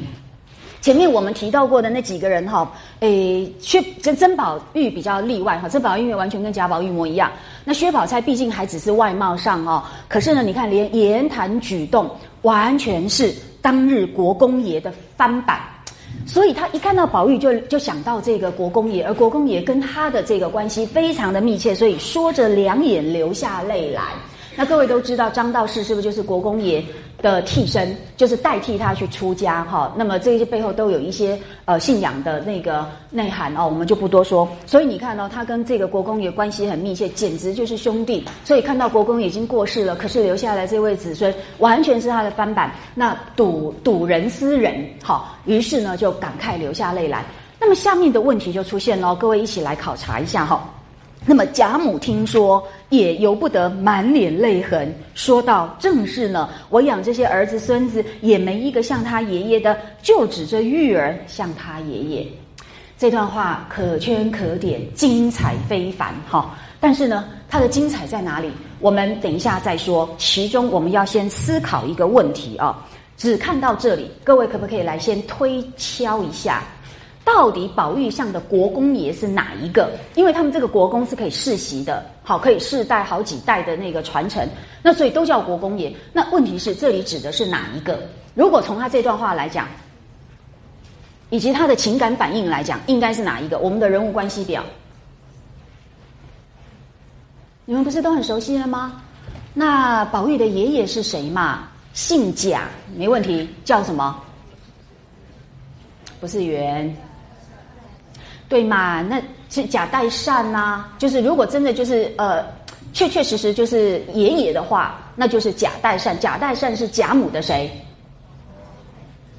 不要用老公这个词，老公这个词真的很俗，真的跟老婆一样俗哈。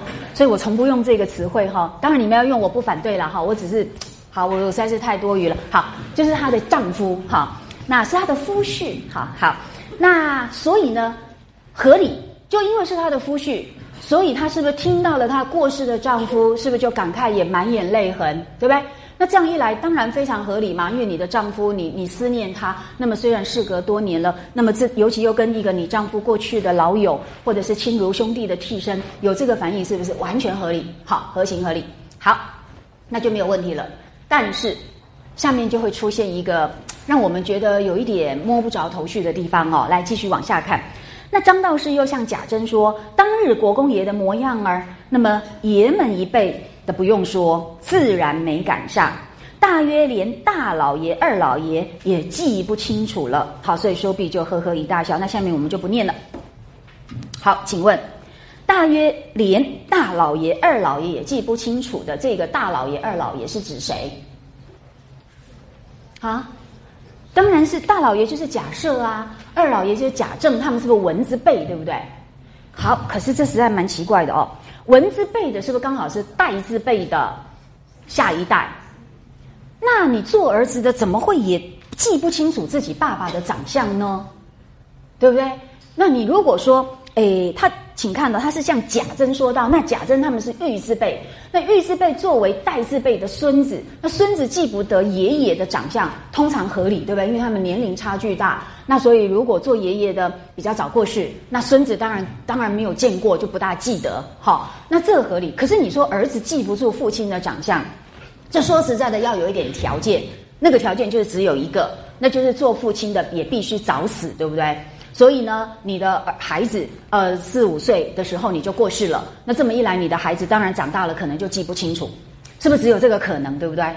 但是事实是不是这样呢？不是，事实上呢，各位请看一下，他说大老爷、二老爷也记不清楚的那一个，假设是假代善的话，那是非常不合理的一件事情，他不可能记不清楚。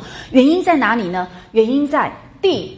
二回冷子兴演说荣国府里面有提到哦，我我请你们翻找一下，因为这段话很重要。这边呢，在冷子兴的隶属贾家世系各方人等的这个状况的时候呢，也有提到贾代善，因为他就一代一代的做一个清楚的交代哦。这个在第三十页，好吧？那么第三十页就有讲到那个，来，请看一下第五行，第五行。那么这个贾代善其实从第四行了哦。贾代善袭了官，那么娶的也是金陵世勋史侯家的小姐为妻，生了两个儿子。好，长子贾赦，次子贾政。那么如今代善早已去世，太夫人尚在。太夫人就是呃贾母哦。那么贾长子贾赦就袭着官，那次次子就是贾政。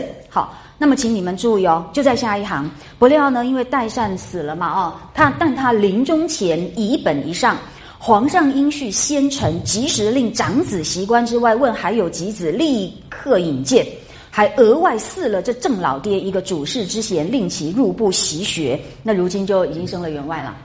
那各位查一下哈，在这个有主事之衔跟这个入部习学，这个其实也是跟清代的那个官制跟他们的一些这个相关的那个运作有关哦。我们就呃，你们自己查。那么，如果要有这样子的一个呃经历遭遇的话，贾政不可能只有四五岁，这样听得懂吗？四五岁不可能去给他一个什么呃主事之衔，还令他入部习学啦。这个通常都要有进士的那个身份。那当然，因为贾家这种呃世家，他不需要一定要有进士身份，皇帝是可以额外恩赐的。可是你再怎么额外恩赐，他也不可能只有四五岁。这样你们听得懂我的意思吗？好，那所以这么一来，假如参照这个的话，这个真的有一点小问题，就是为什么贾政跟贾赦会记不清楚他父亲的样子？因为跟他当时贾呃贾代善过世的时候的那个年龄，一般的常情来讲是不大契合的。好，那如果照这个呃，假如我们这样子的一个参照是合宜的话，那我就我就不知道说为什么张道士又会那样的说。那么张道士的说法要成立的话，我觉得有一个更合理的方式，就是呢，他所谓的国公位已经变成贾元了，对不对？那如果是贾元的话，那就合理啦。呃，贾贾宝玉玉字辈的这一代，记不得曾祖父，非常合理。那孙子辈的假设贾政也记不得祖父，是不是也很合理？好，那这么一来的话，就那是不是产生了落差？就贾母的反应，当然是贾代善好那个国公爷。可是从张代士张道士的说法，那个国公爷好像又应该是贾元比较合理。我们不可以把那个贾元就直接套在贾母那边的说法，不然就很很可怕哈，变成另外一个秦可卿跟贾珍的翻版，对不对？假假如那个国公爷就把它套入贾元的话，那贾母那边泪流满面，那就蛮起人疑窦哦。这个我们绝对绝对是不合理的。可是这么一来，这两段话多少就有一点点落差哈。那我不知道这个落差到底是呃我们自己创造出来的，只因为我们对贾政的年龄判断错误，还是怎么样？或者是哎，也许呃，也许假设跟贾政他们可能八九岁、十几岁，可是就是还是不知道为什么对父亲的容颜记不清楚哈。这个也有可能，对不对？人世间任何的任何情况都可能发生。那么不管如何。这个已经没有办法确证，那只是说，如果按照常理来推，确实会有一点落差。好啦，那我的意思就是要说，我觉得这个落差呢，重点不在于曹雪芹又有什么出错的败笔。好，我们的目的根本不是要来找小说家的茬。好，我们不是为了这个来显示自己好像很聪明，什么完全不是。只是说，那这个情况到底有没有一个呃，曹雪芹他根本有一个更积极的意义在里面，所以他他。刻意或者是不在意，好，不管是刻意或不在意，它就存在着这样的一点落差。那我认为哦，这样子的一个做法呢，背后其实也许有一个特别的意义哈。来，我们请各位看一下，我这边有呃提到哈，这边呢，请你们再参照一个问题哦，再参照一个问题。那么，请问哦，从刚刚所说的这个情况呢，那么到底张道士是哪一个国公爷的替身？哈先不要，先不要看荧幕，先先想一想，张道士到底是哪一个国公爷的替身？如果从贾母的话来讲，应该是贾代善的替身，对不对？那么如果从呃我们刚刚有一点点怀疑那个地方来说，好像他又是贾元的替身。那么从年龄上来讲，哪一个比较可能呢？啊，贾代善。好，事实上两者都可能，因为《红楼梦》提供另外一个参照系，告诉我们张道士用来做。第一代荣国公贾元的替身是完全可能的，那个人就是交大。好，那么请各位看一下哈，呃，在那个第第几回，好像是第十几嘛，交大醉骂那一段嘛，哈，那那段有很清楚的提到哦。来，我们就我们只看其中比较简要的部分。诶，民国府的那个交大，他的出身是什么？不要忘记哦，是从小儿跟着太爷们。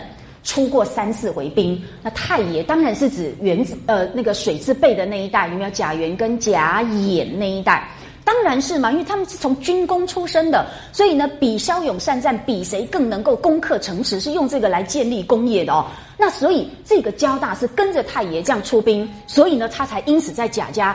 来分沾这样的威势哦，然后你看他是从死人堆里把太爷背了出来，才得了命，所以没有他就没有太爷，没有太爷就没有荣宁二府的百年富贵啦，这样懂意思吗？所以交大为什么那么的有有一点那那个叫什么？我要骂人就想不起成成语了，诶，就是倚老卖老之外，还有一个就是因为我有功劳嘛，好，所以我就仗着这个功劳，然后呢就非常的傲慢哦。告诉各位，他为什么叫交大？请从谐音去想，支批在另外一个地方，他不是针对交大这个人，但是他提到某一个人物，他的那一种反应，他就用交大的谐音来作为那个人的一个形容跟贬词。骄就是骄傲的骄，懂吗？所以他为什么要姓焦？其实是这个原因。他确实嘛，有一点仗势，然后就诶，这个叫鞠躬，有没有？就是邀功，然后就就就。好，我们骂，等一下，我在想骂人的成语要怎么找哈。好，总而言之，然后呢，然后就说什么，呃，好不容易得了一碗水，就给主子吃，对不对？让他自己喝马尿，好，如何如何，反正如何辛苦，所以呢，才为贾家保留这样子的这个两个了不起的人物，然后才创造出这样的工业哈，然后这些子孙其实都在这个庇荫之下，所以交大就非常的傲慢自大哈。好，所以哦，他因此他一路上到现在宝玉的时代，他是不是还活得好好的？骂起人来很有力气，对不对？好，所以你看哦，他见证贾家从这个造建基业的那个时候啊，你祖宗九死一生，挣下这个家业，而一直到玉字辈的这一代。他跟那个宝玉啊，甚至呢玉字辈的下一代的草字辈是同时共存的。那既然这样一来，我们这一位交大不晓得有几岁哈？交大从小儿跟着太爷们出兵，就算那时候很小，我们算他七八岁好了，好不好？好，那一直到宝玉都已经出生，都十几岁了，各位可想而知，这个交大恐怕八九十岁，对不对？那他还可以活着。那我的意思就是说，如果贾元那一代的这个交大还可以一直活到现在，那么作为贾元的替身的张道士，到现在还可以跟贾母对话，是不是也非常合理？我的意思就是说，从年龄从什么来说呢？至少《红楼梦》文本提供给我们一个非常确凿的一个参照系，就是贾元的替身跟贾元同时代的人现在还活着，是完全可能的。好，那我要我举这个例子，只是要提醒大家，这么一来就更麻烦啦。那到底张道士是谁的替身呢？可能是贾代善，也可能是贾元。那么重点不在于这个笔呃笔墨上面的误差，而是有另外更重要的原因。我们呃接着刚刚所谈的问题哦，我自己的解释是这样子啦。不管贾宝玉像的是贾元还是贾代善，甚至呢。呃，或者是我们作者呢刻意去混淆哈。总而言之，我觉得有一个跟呃最重要的用意，那就是要借此来强化宝玉呢跟开宗造基的父祖的一种传承关系。好，那么也就是要来凸显宝玉是贾府中呢可以赖以忠心计挑的人选的唯一性。各位不要忘记，我们在贾母那段话里面很清楚的看到，好。宝呃，贾母说：“我生的这些孙子儿子，没有一个人是像他爷爷的，有没有注意到？好，哎，这就很有趣了。各位呢，如果在参照第五回贾宝玉神游太虚幻境的时候，我们宁荣二公是怎么样交代警幻的？啊，各位，这个你们都要滚瓜烂熟啊！来，请看一下。”那宁荣二公就非常感慨：我所遗的子孙虽多，竟无可以继业，没有人可以继承家业。其中唯嫡孙宝玉一人，聪明灵慧，略可望成。所以，如果把这段话也一并参加呃加进来考虑的话，那有没有注意到，为贾家的唯一继承人贾宝玉，也确实呢把这样的一个继承的关系反映在他是唯一向他的。祖宗的，这样懂意思吗？好，那各位呢？如果再回想我们上次所说的哦，诶，马林诺夫斯基这位人类学家有提到，呃，外貌的相似，它就是呢人跟人之间一种很特殊的、强烈的联系。好，所以你就可想而知，宝玉真真正正，他就是贾家要忠心、要维持下去的唯一的希望。好。就因为如此，所以呢，他才会去向他的呃，或者贾元或者贾代善。那么我觉得，哈，我觉得，那么贾元跟贾代善之间可能了哈，这个就没有什么具体的证据了了哈。那么如果照刚刚来说的话呢，说不定贾元跟贾代善之间也有容貌相似的地方，好，所以无论像谁，其实都一样像，好不好？哈，那所以呢，就此来说，我一定要跟各位呃简做一个简单的说明哦。为什么贾宝玉一直不断的被强调他跟祖宗之间的关系？那么事实上，这一部小说的宗旨其实可以有借由这里更清楚的被定位出来。它让我们很清楚的知道，这部书呢，并不是要来反封建、反礼教、反体制。好，只要每一个人伸张自我就好，完全呢不要家族、不要社会的体制，那是绝无可能的事情。刚好相反。我们作者不断的强调，这位宝玉他真真正正是这个家族存亡绝续的唯一关键，但是他偏偏就没有去完成这样的使命，而这就构成全书中那么浓厚的忏悔的情调。好，所以从凡例，我们作者就是说我一辈子一计无成嘛，好，我一辈子潦倒嘛，对不起我的祖宗这个所谓的天恩祖德，他深自忏悔，就是因为。他真的是一个失败者，他完全没有挑起祖宗所寄予他的这么深的使命，所以，所以刚好相反，他不但没有反封建、反体制，哈，呃，或反礼教。他甚至是刚好相反的，他根本没有把这样的一个家族建立在封建礼教体制的家族加以延续下去，他痛自忏悔，所以才写下这一本书的啊。因此呢，我真的觉得，我们为什么总是不想要好好去站在人家的立场，来到他的生命史里面？试着去跟他呼吸一下他所呼吸到的空气，然后理解他究竟在想什么。我们总是很不负责任的用一种局外人的立场，然后用我们的价值观去套在人家身上，然后呢勉强别人来符合我们的希望。这个是很奇怪的常见的反应。但是我们为什么要做这么平庸的读者呢？我们为什么要做这样一个平庸的直觉反应的，然后自我中心的人呢？好，所以呢，这就是我希望透过这个。专题来跟大家分享的哈，那当然这个说来还有更进一步可以谈的，呃，那就是就好像同学有问到我们的讲义里面呢，请各位再回顾一下，作为宝玉的这个显性呃重像，是不是有真宝玉对不对？对吧？那你们告诉我，真宝玉跟假宝玉之间的重像关系是用什么样子的手法建立出来的？啊？有啊，我们讲义上不是都整理的很清楚吗？一个不是重叠复制，一个是分割复制，对不对？那真宝玉跟贾宝玉的关系呢？很明显是重叠复制嘛。可是各位不要忘记，呃，续书也就是后四十回，对于真宝玉有一个蛮呃出人意料的不同的发展，那就是真宝玉后来是不是回归到功名利禄来，就去读书了嘛？然后呢，所以呃，叙述者呢，他特别塑造一个情节，让是让甄宝玉跟贾宝玉真正面对面的谈话沟通。结果呢，甄宝玉讲的那一番什么天恩祖德的话，就让贾宝玉觉得很不入耳，有没有？好，就觉得想来既有了他，我连我这个相貌都可以不要了，有没有？好，这段话非常精彩。我觉得叙述者并没有我们所想象的那么不堪，他有非常有意思的地方，而且事实上比我们大多数的读者。更真切的掌握到前八十回所留下来的线索。那这个呢，说来话长，我们将来有机会再说。好啦，如果照我们后来这个叙述者后四十回这样的描写的话，那么曾宝玉跟贾宝玉的重像关系又变成了哪一种复制的手法？是变分割，有没有？他们变成两种不同价值观，虽然长相一样，可是已经变成两种不同的关系了。所以呢，曾宝玉跟贾宝玉之间的替身关系。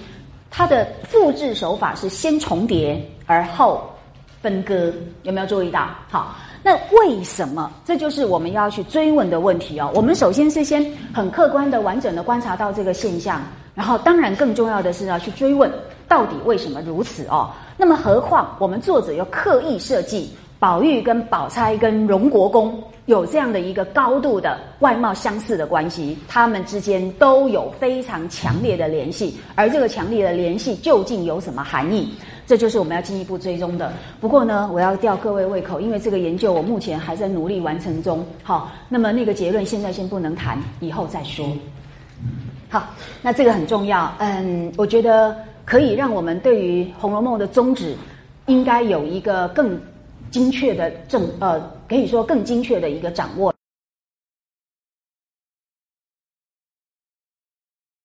好，那么我们请各位再回到我们的讲义哦。对于贾宝玉的重像呢，当然还有一位哈，这是小说中也很明确提到的，那就是第六十三回的这个方官。好，那这个方官呢，我们作者有描述到，我们宝玉呢，把他特别做了一番打扮。好，那一大堆这种非常繁复的描写哈，张爱玲深得其神髓哈，所以我们都把它跳过去哈。总而言之，你看什么右耳眼内只塞着米粒大小的一个小玉塞子哦，那左耳上呢单戴着一个白果大小的香红映红香金大坠子，越显得面如满月犹白，眼如秋水还清。有没有注意到这两句？你们应该非常熟悉了吧？自从已经认识了贾呃薛宝钗跟贾宝玉的长相之后。啊，这两句“面如满月犹白”不就是贾宝玉的填空题？贾宝玉是怎么样？面如什么？中秋之月嘛，就是满月犹白嘛。那就是薛宝钗的什么？脸若银盆。哈，这个你们应该背得很熟才对啊，因为太新奇了。那么另外呢，眼如秋水还清，怎么样？这不就是贾宝玉的什么？目若秋波，那不就是薛宝钗的眼如水性有没有？所以从这两句描写，你大概就知道它又是一个重相。好，那么而接下来。呃，我们作者呢就挑明了说，透过其他的人物，呃，补充说明。那么他这个长相就引得众人笑，说他两个倒像是双生的弟兄两个。好，就是指那个方官跟呃贾宝玉。好，那这两个人重相关系，我没有什么多呃特别可以谈的啦，我还没有想到有什么特别的意义哈。但是呃，百分之百很真切的。作者也把它塑造成为贾宝玉的重像之一。好，那这个呢，我们就一并完整的整理在这个表格里面。那么至于这个贾宝玉的部分，我们已经呃就到此先告一个段落哈，其他有机会以后再做专题说明。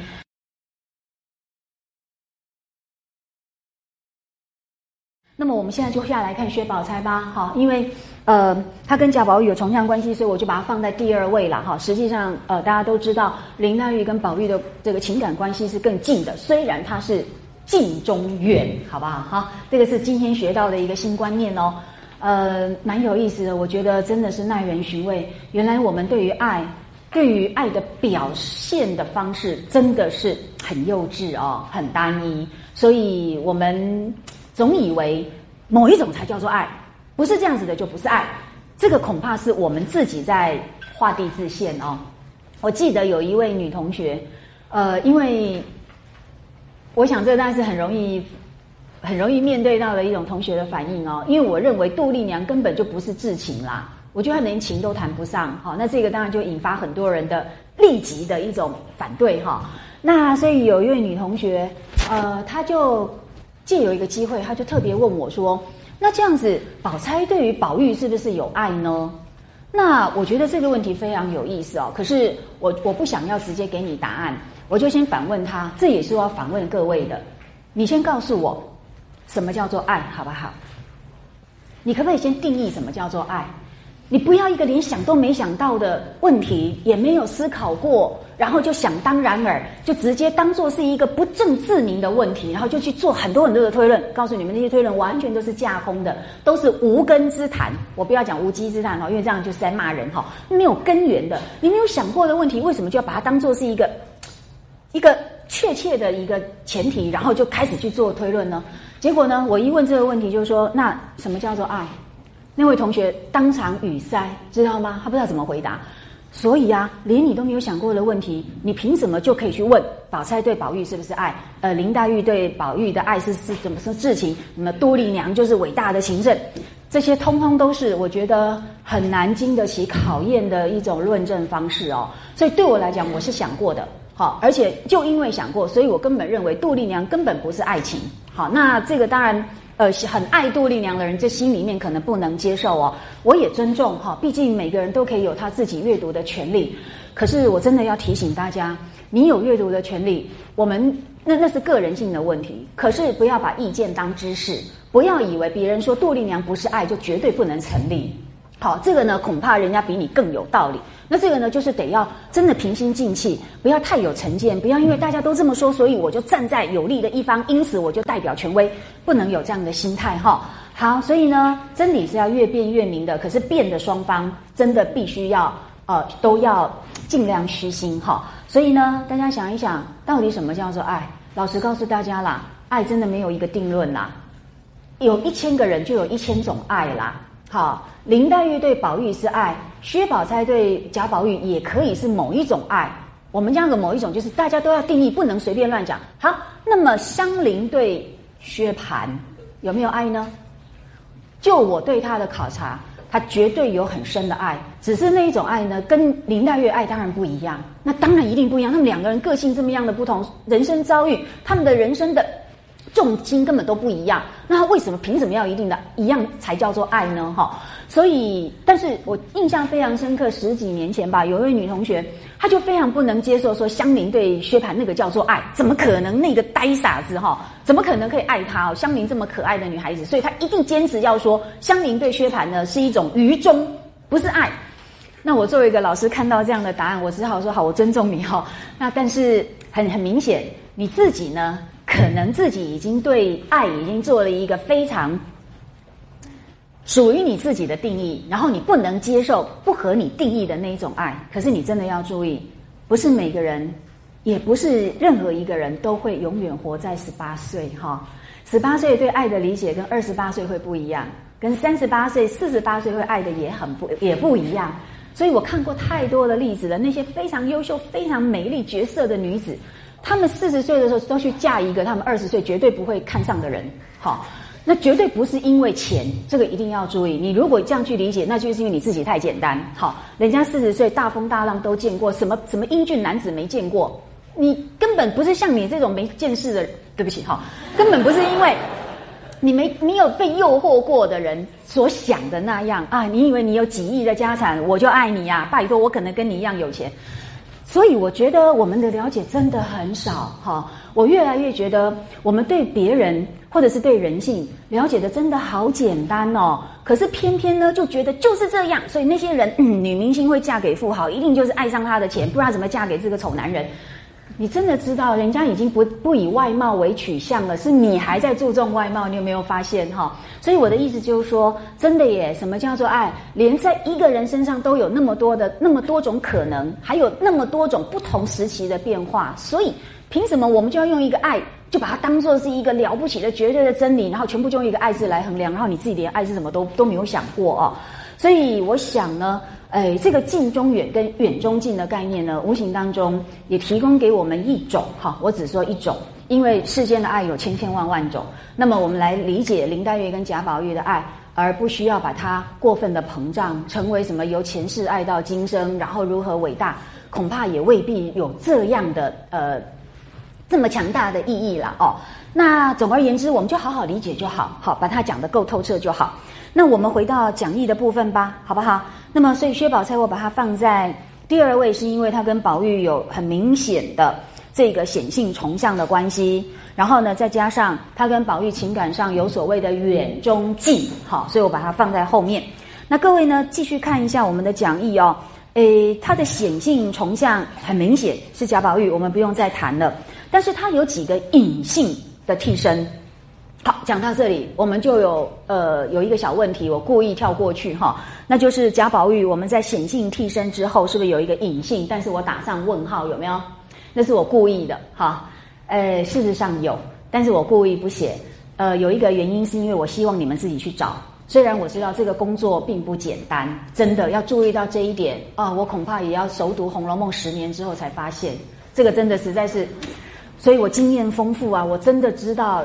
呃，有一种研究是很难的，难在于不是它微积分是很高等，我们看不懂，而是难在于说我们真的没有办法完完全全进入到小说情境里，这是无可奈何哈，因为我们毕竟就是一个距离作者那么遥远两百多年的价值观、思想、生活经验完全不一样的局外人哦，所以要花这么多时间。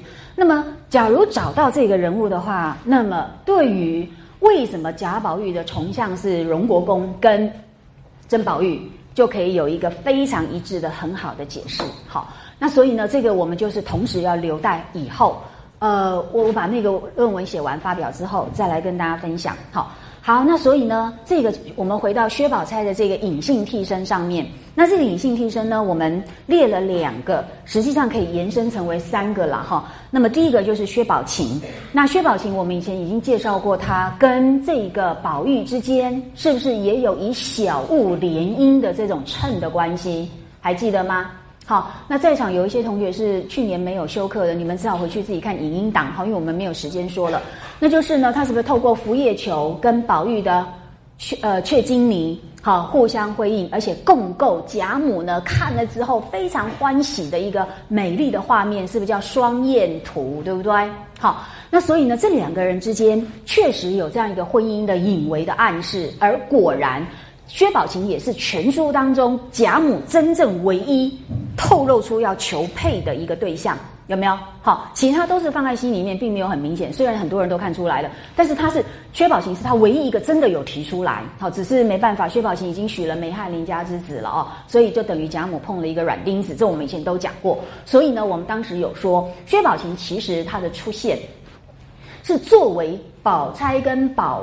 玉的金玉良姻的潜在的巩固与加强，好，这我们之前有讲过哈。好啦，所以呢，它确实是有如薛宝钗的替身，而且不要忘记，他们是不是刚好又是堂姐妹，都有个宝字，好，这个关联都更明显。只是因为我们小说中没有提到他们长得很像，所以我们把它放在隐性替身上。那隐性跟显性，我们是不是提醒大家，最重要的是不是就是容貌相不相似来作为区分嘛？好，那这个大家一定要操作的很熟练。那么袭人是薛宝钗的隐性替身，这是不是也没有问题，对不对？那各位不要忘记哦，他们在性格是不是很接近？好，都是以大局为重、很贤德的人。此外，他们在身份上也很接近哦。他们虽然没有长得很像，命运呃个性很接近。那么处境其实身份处境，虽然他们一个是呃小姐，一个是丫鬟，有贵贱之别，可是不要忘记，他们都注定，或者是作者的操作很明确告诉我们说，他们都是跟宝玉有婚姻关系的，一个是妻，一个是妾，还记得吗？好，事实上我们的袭人呢，很早，当然虽然是妾身未分明啦，不过他是就是实质上是王夫人内心当中认定的贾宝玉的。姨娘，所以特别从他自己的月钱里面拨出二两给袭人，有没有？不要动宫中的，为什么不要动宫中？因为动宫中就是整个人口侧部是必须把袭人呢明确的放在姨娘那个身份栏上面，但是他没有，因为王夫人因为一些考虑不想要这样的公开正式，可是私底下就是承认愿意视她为这个宝二宝二爷的姨娘，所以要给他宝二嗯。要给他整个贾府里面姨娘的共通待遇，就是他们的月钱是多少？还记得吗？这个算账很重要哦，因为很多问题都跟钱有关。《红楼梦》里面很清楚，姨娘一个月领的月钱就是二两。那么袭人本来做贾母那边的大丫头的时候呢，她领的月钱是一两。那虽然拨到了怡红院，还是领一两，因为她要跟着同呃原来的那个阶级，懂意思哈？所以你看。呃，我们的王夫人就特别交代，呃，王熙凤好说，那么就从我的月钱里面匀一部分出来，匀二两给她，但是呢，不不要公开，哈，因为他就怕宝玉一公开之后，他反而有恃无恐，这个人很怪哈。名分定了，他就反而不甩你了；名分还未定，嗯，我还听你的话，有没有？这人性之常哈。所以王夫人很了解宝玉的，就故意做这样的一个一个设施。所以无论如何，就实质上来讲，那么袭人跟宝钗他们确实呢，都跟呃宝玉有婚姻的关系。好，当然妾嘛，这个也谈不上婚姻啦。我们现在用的是一个很广义的说法哈。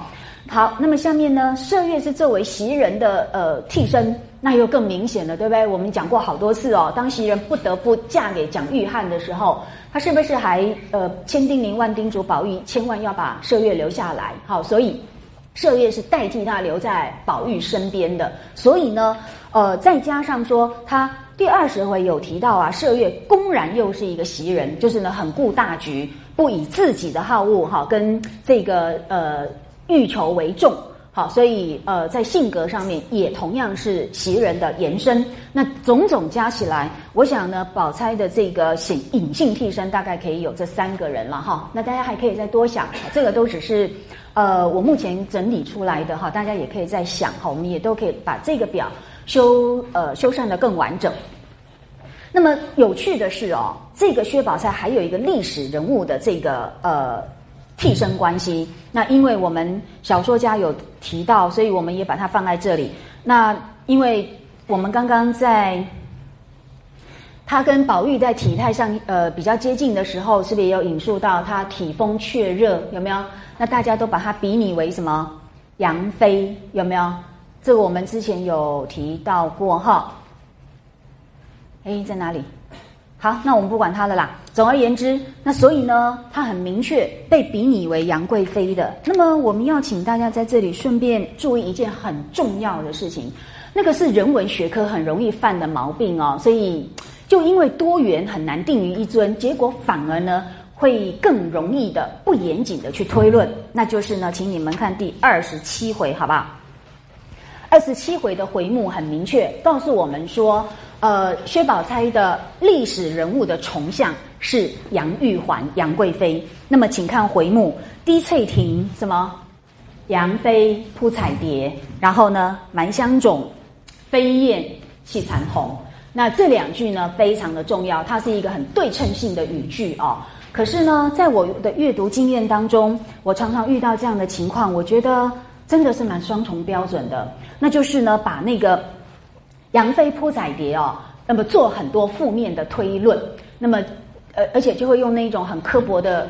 表述方式，然后就来批评说：“你看，你看，作者为什么把薛宝钗类比为杨贵妃呢？杨贵妃在历史上又是又淫乱又滥权，好，跟她的那个姐妹兄弟，然后呢就祸乱宫廷，好，所以呢又是一个算是引发安史之乱的一个罪魁祸首。你看嘛，所以作者把她比喻成杨贵妃哦，就是在贬低，好，或者是在呃讽刺呃杨呃那个薛宝钗根本其实就是一个祸水女人，什么类似这样子哦。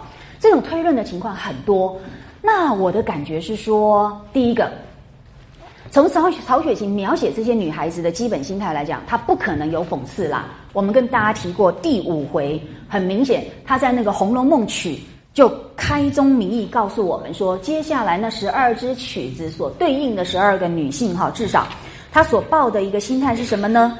来，请看九十页有提到，他说呢。我因此上上呃演出这怀金悼玉的《红楼梦》，他是怀金悼玉，金玉当然是女性的代称，他是怀念他们、悼念他们，怎么可能会去讽刺他们、批评他们呢？哈，就算有批评，他其实也是在不掩盖这个人的真实性的情况底下呢，去呃隐为的透露出来哦。所以呢，我想这么公然的比你做杨贵妃。不可能是用负面的，何况杨贵妃并没有这些人所说的那么坏。杨贵妃其实是一个很可爱的人，你们知道吗？她真的跟别的那一种祸水女人不一样哦。她实际上完全不干涉朝政的，她真的完全不干涉。而且呢，她跟玄宗之间，呃，这个要说来话长，我们要上一节一整节课安史之乱哈。总而言之，他跟玄宗之间真的是非常恩爱，能够心灵交流的灵魂知己。是真的，而这在所有的那个历代帝妃的关系当中，几乎是绝无仅有。大多数的皇帝哦，宠爱一个妃子，通常就是因为她长得很漂亮嘛，哈，然后什么很很很懂得娶妹讨好，是这样。那么，所以，所以唐玄宗跟杨贵贵妃的关系真的是非常罕见。他们真的不止刚开始当然是建立外貌了，外貌当然很重要，不然怎么可以当女主角呢？哈。可是呢，除了这个之外，能够让玄宗长达。十六年的时间，这个真的是考证出来的。他到三十八岁，在马嵬兵变的时候被缢死在马嵬坡。那么他跟玄宗在一起是十六年，这十六年之间，我们的玄宗是几乎完全没有出轨，可能吗？可能，就是在发生在他身上。那别的皇帝呢？不可能。我虽然宠爱你，后面还是三三千佳丽啦。懂吗？可是玄宗不是哦。我们说几乎没有，是因为偶尔有那么一两次似乎有嫌疑。然后那一两次呢，就让杨贵妃大怒。那你知道，女方只要生气，然后呢，觉得你这个丈夫对不起我的时候，通常就是回娘家，有没有哈？就回到杨府。然后呢，那我们的玄宗就很生气，很暴跳如雷。你这个女人，我对你这么好，你竟然给我脸色看。可是他又很舍不得你回去之后，不晓得你有吃饭哈，又很担心。了解吗？那个故事非常的精彩，我们现在不能讲，好吊你们胃口。总而言之，那就是所以啊，那就就后来就把杨贵妃接回来，所以大约有两次隐隐约约，感觉上这一对恩爱夫妻的这种薄息啊，就是出自于我们的唐玄宗，似乎有那么一点点出轨的味道，所以杨贵妃就很生气。那么这样的例子呢，简单说告诉我们呐，就是唐玄宗真的很爱杨贵妃，他竟然可以十六年没有外遇。哎，这对帝王来讲简直不可思议，对不对？连平民夫妻都很不可思议的，对不对？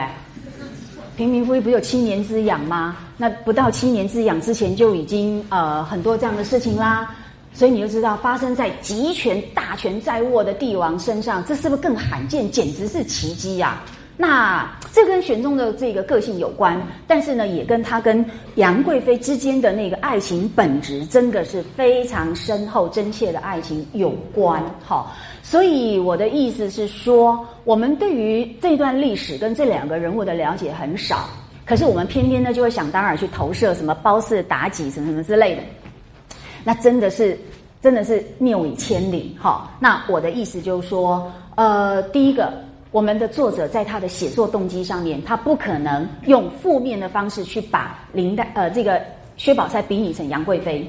第二个，比拟成杨贵妃也未必就有负面的贬义。有一个更重要的证据，除了我刚刚说的杨贵妃，事实上她人品非常好，她非常聪明，而且她艺术才华很高，那个真的是完全超乎一般的平凡女性的哦，所以才有资格嫁入豪门，懂吗？你不要以为呃随随便便呃两三脚猫的功夫你就可以嫁进去，没那么简单哦，而且还要能够让一个伟大的帝王对你钟情，那么这么样的呃钟情一。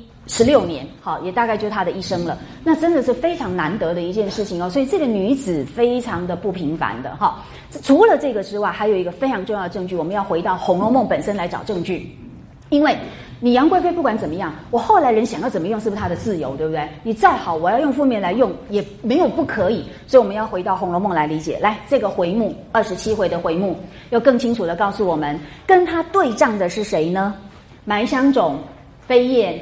气残红，那么用赵飞燕来比拟谁？这个我们在讲义里面呢，也把它放在那个人的重像部分。好，已经把答案呼之欲出。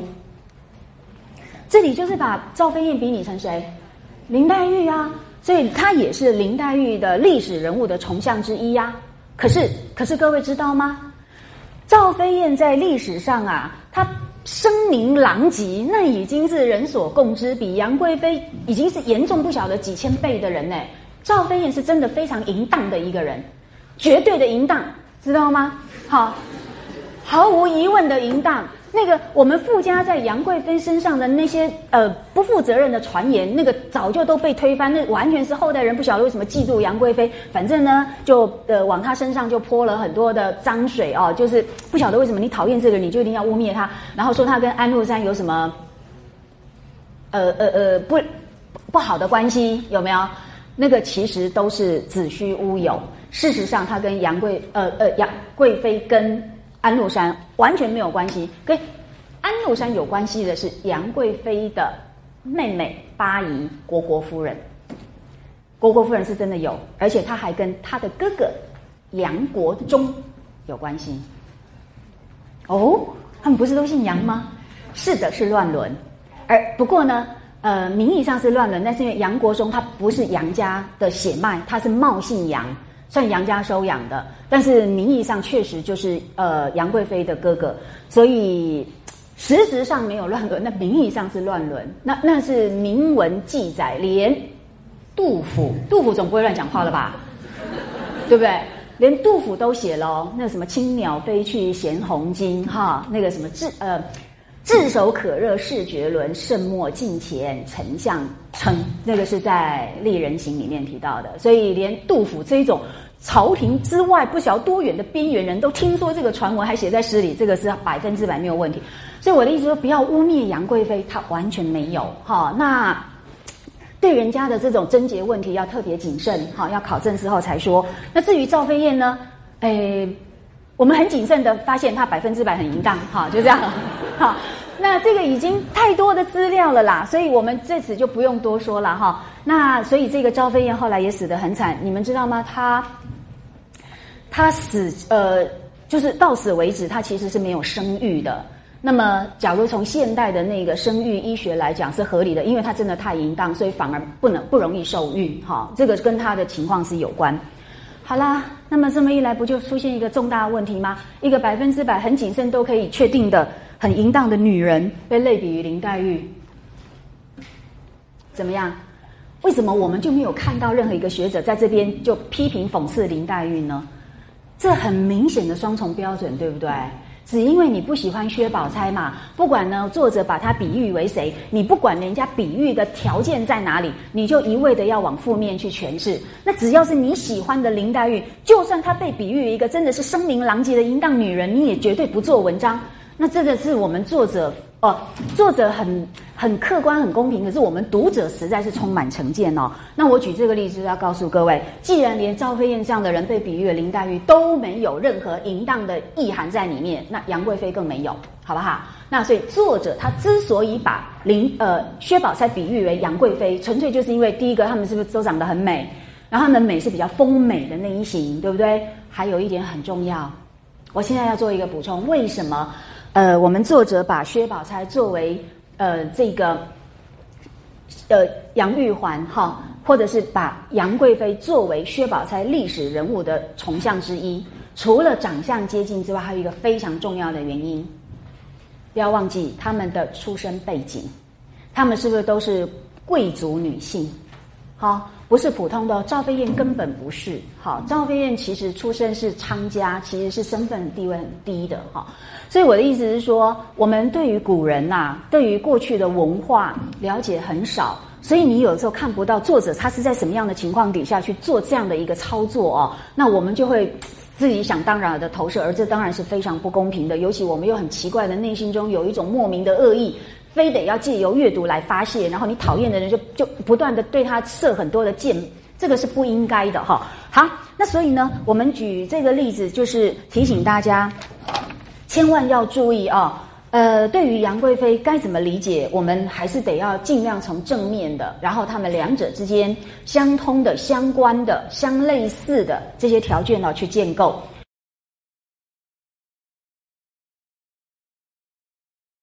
好。那么我们就下面就回到林黛玉吧。好，林黛玉说来话长，你看她占的最多，有没有？他的重像其实是最多。然后呢，为什么这些人物之间可以建立重像关系的那个共通处也最多？所以我想林黛玉确实是很费我们作者的苦心了哈。那所以我们还是诶好好的来看她到底怎么样。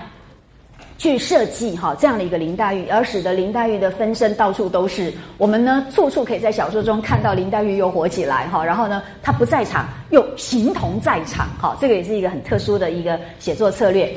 那么首先呢，我们来看一下林黛玉的显性替身好不好？那么按照那个小说出现的先后顺序哈，第一个呢就是第二十二回的这个呃小旦。那这一回是宝钗过生日，请各位注意。呃，王府啊，贵族他们过生日哦，这都是重大的节日，那个都要有生日礼物之外呢，还得要演戏，哈，就是这种大户人家，好，所以这个是他们必备的一种呃过生日的方式，哈。不过呢，有一点我我想干脆趁现在跟你们说明一下哦，就是呃，我读了那个有关那个清代王府的一些生活实录哦，里面就有提到这种王府等级的人家哦，在清代。他们就叫一个人呃诞生的那一天值得纪念，然后呢，大家来帮他过生日。请注意，他们不说做寿，好像《红楼梦》里面也没有提到做寿，对不对？只有讲寿怡红，群芳开夜宴。他们基本上都是只说过生日，不是讲做寿，蛮特别的哈。所以，哎，我们对这个阶级真的了解的常常真的不够哈。所以有的时候会讲错，就要请大家包涵。那就是尽量哈，我们越来越接近这个世界哈，那就是我们的进步了。那么。我们来看一下第二十二回这边，哎呀，这段太精彩，我们以前讲过，我们一定要再来重复一次哦，在两呃三百四十二页。那么因为已经演过戏啦，大家也吃晚饭啦，来第二段，到了晚呢要散时啊，贾母深爱那做小旦的与一个做小丑的，请你们注意一下，那个小旦是不是也是为贾母所深爱呀？一定要注意哦！虽然他是一个戏子哦，出分很卑贱，可是你看他在贾母面前，他就是非常被疼爱的一个人。林黛玉，林黛玉的处境其实是一样的。好，所以呃，加上说，各位不要忘记，小旦是不是跟林黛玉长得很像？好，所以呢，好多好多的证据，或直接或间接，都在告诉我们说，林黛玉根本是贾母的心肝肉啊，是她的宠儿，绝对不是我们所以为的那样。哈，不晓得为什么我们总是很努力的要把林黛玉变成灰姑娘，而明明不是。哈，灰姑娘怎么可能住大观园，而且还住潇湘馆，而且还养鹦鹉，对不对？我们以前上过嘛。不可能嘛！灰姑娘是要在厨房里跟煤灰为伍的，怎么会？所以真的不要，我不知道为什么我们成见那么深哦。所以很明显哦，人最大的障碍还是在自己哦。好了，我们现在回到这个文本。那贾母深爱这个做小旦的跟一个做小丑的，就命人带进来细看时呢，越发可怜见的，就问年纪。那小旦才十一岁，好，我们林黛玉的年纪也差不多。好，她在二十三回的时候。呃，作者有提到宝玉那个时候大概是十二三岁，那么林黛玉小贾宝玉几岁？一岁，所以他大概十一二岁，就是这个年纪。然后他又跟林黛玉长得很像，所以嘛，贾母会特别深爱他，不是没有原因的，因为爱屋及乌嘛。好，那小丑才九岁，好，大家就叹息啦。为什么叹息？这么小的年纪，结果呢，要受这么多的苦。你们知道去学戏很苦的哎，真的很可怜哎。要不是家里实在过不下去了，没有父母舍得把孩子卖到戏班子去的啦，所以大家就替他们感慨哈。所以贾府其实是真的蛮怜贫惜弱的哦，真的哦，不是仗势欺人、为富不仁的，绝对不是。这是世家他们该有的一种道德修养。好，那贾母就令人哦。那么，另外给他果肉果啊，好，就额额外给他一些呃信打赏，然后其实就是体贴他们哈，那么让他们高兴。那另外又赏钱币。好，各位请看，凤姐笑道：“这个孩子扮上活像一个人，你们再看不出来。”那宝钗心里也知道，便只一笑不肯说。宝玉也猜着了，亦不敢说。一个是不肯，一个是不敢。我有没有跟你们讲过一字之别，活脱脱表现出每个人不同的个性跟林黛玉的关系？有没有？薛宝钗不肯，当然是。找麻烦嘛？你你讲出来，到时候林黛玉又多心又又生气，没有必要惹这个麻烦，所以不愿意讲，好不要惹麻烦上身。那我们宝玉为什么不敢说？这个“敢”字就表示好恐怖，万一他又生气了，我又完了哈！我不想要打叠起千百般的林妹妹，林妹妹不想要多少的作揖才能够平复，太太可怕，太可怕了，所以他不敢说哈。好，那只有我们这个史湘云很直率，接着就笑说：“倒像林妹妹的模样儿。”那宝玉一听，天哪，你竟敢讲出来哈！好。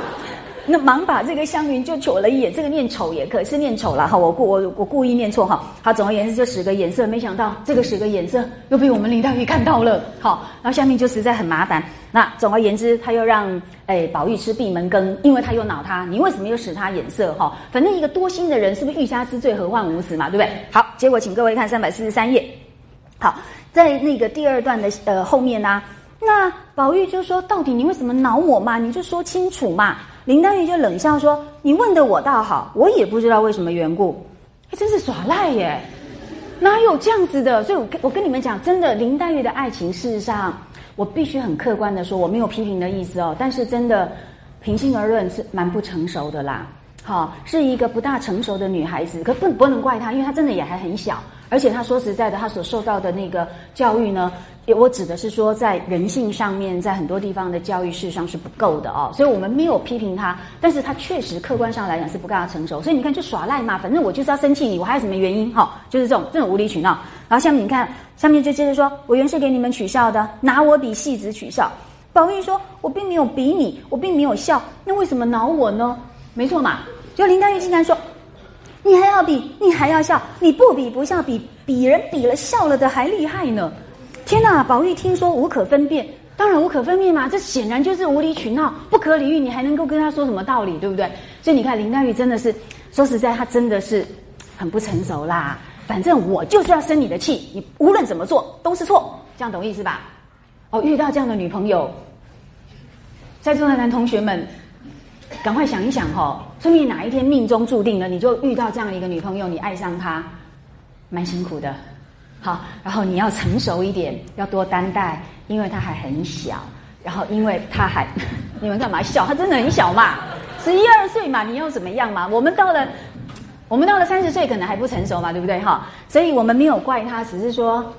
他确实不够成熟，然后把他的不安全感，把他对这个世界的莫名的某一种恐惧什么的，全部全部都投射到贾宝玉身上哈，让贾宝玉去承担。所以宝玉这点蛮难得的哈，他真的是蛮体贴这个在弱势处境中的女性。虽然他已经很受到宠儿的待遇了，但是他心中就是还是有一种莫名的不安全感，所以宝玉就拼命的努力的在体贴他了哈。所以这个这个男孩子是还蛮蛮不错的。好。难怪很多人都喜欢他，是有道理的。好，然后呢，所以各位就来看一下哦。那么，所以很明显，我们这位小旦呢，他长得跟林黛玉很像。那么另外一个呢是灵官哈，这是出现在第三十回，那就是他在地上画墙嘛。好，那一段你们回去自己看，我们就不翻了哦。总而言之，透过我们宝玉的眼睛，描述到这个灵官的长相是什么？哈，娉娉袅袅。大有林黛玉之态，有没有？这个在四七七页哦。他说：“留神细看，只见这女孩子眉蹙春山，眼平秋水，那么面薄腰纤，好，她一定非常瘦弱哈，所以腰很细，十六寸。好，那么袅袅婷婷，大有林黛玉之态，那这很明确啦，百分之百没有问题。好，那再者呢，有一个人很让我吃惊，因为我是很后来才发现的。就因为我们有成见，我们觉得那样的女孩子大概不可能跟林黛有任何瓜葛，所以读了很多遍，事实上就自动过滤掉了哦。但是呢，做研究者不可以被这样子的成见所限哈，所以慢慢的越来越多的文本中的讯息就显露出来了。那个就是尤三姐，你大概没有办法想象哦。尤三姐不是跟尤二姐一开始都是很淫荡的吗？事实上是哦，他们真的是很多的这个不正当的关系啦，哈。那只是呃两个人后来都改过，好，这没有问题了。但是他初始出现确实是有一些这个呃道德上面的问题哦。那么这个第六十五回就有提到哦，我非常吃惊，因为无论如何，虽然尤三姐有她的优点，可是好像怎么样都跟这个林黛玉连不上关系哈，八竿子打不着的哦。但是偏偏就是好。所以呢，就在这个六十五回，来请各位看一下哦，在最后面的部分，来一零三三页，好，第六十五回的最后一页。那星儿对这个尤三姐介绍他们家的这个小姐太太的时候，就有提到第三行，哎呀，我们家还有两个姑娘，真是天上少有，地下无双。一个是咱们姑太太的女儿，姓林，小名儿叫什么黛玉。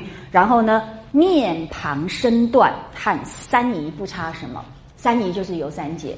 好，然后呢，那么另外他说一呃一肚子文章哦，只是一身多病，这样的天还穿夹的，出来风儿一吹就倒了。好，所以我们这起没王法的嘴呢，都悄悄的叫他多病西施。请注意，西施第二次出现哦，那么是作为林黛玉的历史人物的重像。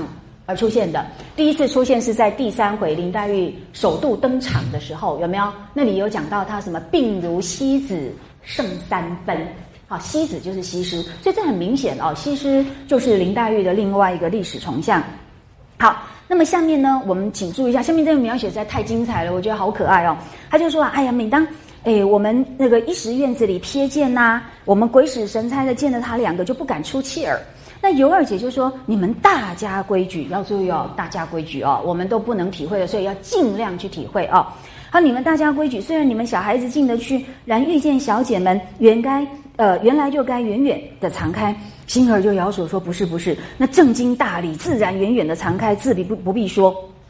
可是就藏开了，自己还是不敢出气，一直说，即使连离这两位小姐很远，还是大气不敢出一口。为什么呢？为什么呢？”因为是生怕这气大了吹倒了姓林的，气暖了就吹化了姓薛的。这话才讲的太精彩，对不对？所以后来就被鲍二家的打两下子。你这个话不像是呃这个呃王熙凤出来调教出来，倒像是保卫二园那边出来的人讲的话哈，就是一就是非常的新鲜有趣哦。那所以总而言之，所以我要提醒你们的就是说。就在这一段话里面呢，我也还是再度提醒你们，有没有注意到钗黛二人都是被相提并论，都是被做最高的赞美，而且无从宣制。他们各自是不同的美的典型，可是不分高下。我觉得《红楼梦》里面自始至终，包含枝批，都是用这样的方式在呃进行书写。所以作者没有要来为他们分高下，为什么我们的读者偏偏一定要杨黛？贬差，这真的是我们读者很奇怪的一个心理反应哈。这个是特别提醒你们，所以你看天上呃这个少有，地下无双，这两个人是相提并论的。好，所以这叫做兼美，有没有？叫做两全其妙，那么叫做钗黛合一，这是我们之前重复过很多次。好，现在就不再多说。那么还有一个呢，请看呃林黛玉的显性替身是晴雯，这个是在第七十四回出现的哦。就是我们的王夫人有描述到说，哎呀，上次呢，她跟着这个老太太进到园里去，然后呢，看到有一个丫头啊，正在那里骂小丫头。这个是在一一五六页，好，最后一行，请看，上次我们跟了老太太进园逛去，有一个水蛇腰、削肩膀、眉眼又有些像李林妹妹的。正在那里骂小丫头，好，我心里很看不上那个狂样子，但是因为同老太太走，就不曾说的，这是要尊重老太太，你不能在老太太面前去，呃，施展你家长的权利，哈，那所以呢，后来要问是谁，又偏忘了，好，有没有注意到？我们王熙凤常常忘东忘西，这是她的个性，哈，这个以后我们讲到王夫人的呃人物论专论的时候再说，但是在这一段里面呢，我除了提醒大家要注意。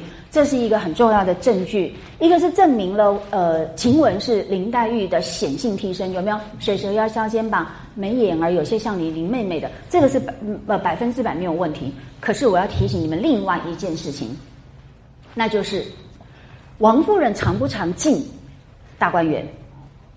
不常。所以好几个地方都有提到，他说我虽然很少去，好，但是我心眼其实都在，有没有？那所以他大概就是像呃陪着老太太啦，那老太太也很少去逛，那个园子很大，也不要为难老人家哦。那所以呢，很显然，他偶尔才这么一次进大观园去，结果就亲眼目睹什么景象啊？他就看到晴雯在那里骂小丫头子嘛。而且他骂小丫头的样子是什么样子？所以王夫人才觉得他不喜欢。我们王夫人又拿一个字来形容他：狂样子。换句话说，对王夫人来讲，你是大丫头没有错哈。大丫头本来是威势就比较高嘛，就是所谓的那个跟着小姐的这个丫头们呢，当然自然是比较娇贵，有没有？她事实上对这种起码的娇贵，她是可以接受的，觉得这是合理的。但是显然，以她这样子比较宽容的心来看呢，都觉得晴雯骂小丫头的样子已经到了狂的地步，他已经觉得是太过度，所以他不喜欢，懂意思吗？那么这个客不客观呢？很客观，因为晴雯确实常常打骂小丫头，他真的是打，而且打是是怎么拿针戳你两下子啦，什么什么之类的啦。他对呃晴雯对他底下的小丫头子们，事实上是真的很不客气的，他从来没有放弃。或者是收敛，她作为二小姐，好，就是副小姐或者是二层组织的那个权利，她事实上并没有收敛，所以，所以这个情况，我觉得使得我对晴雯的人格理解呢，就有一点不同的调整哦，就是说，我们是不是太过把她的勇字过分的往正面去扩张，而其实忽略掉，其实并非这样，好，并非如此。那么，所以你看呢？呃，王夫人偶尔进园去，就看到她这样子骂小丫头。事实上呢，这个下面这个推论不严格哈，不严格。但是呢，合理的推论是说，她是不是常常打骂小丫头？不然怎么那么巧？像我统一发票那么多，从来没中过，对不对？哈。然后她偶尔对一次就中了大奖，这太奇怪了。所以合理推测是她晴雯真的常做这种事。那是不是常常这样做呢？是因为我们看她在怡红院的很多例子，她不是搓坠儿的手吗？那其他他也那个小丫头晚上熬不住夜，在那边打盹，他也看不过去，就骂你们再这样一个样浪样子，我就拿针戳你们两下子，有没有？他事实上常常在做这样的事情哦。那所以呢，对于晴雯，我想我们还可以再多做一点研究。好，那只是点点滴滴这些证据，仔细停留下来思考，可能我们就会发现，我们对很多人的既有成见呢，恐怕都是出自于我们自己的想象。好。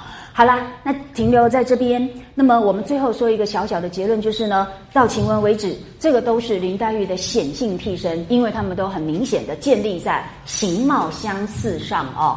那么至于她的隐性替身呢，我们就只好留到下一次再说。那这个单元我们下一次很快就会结束，我们就要进入到林黛玉的人物专论，好，就来谈谈林黛玉到底有些什么样的地方，我们可以重新去理解她。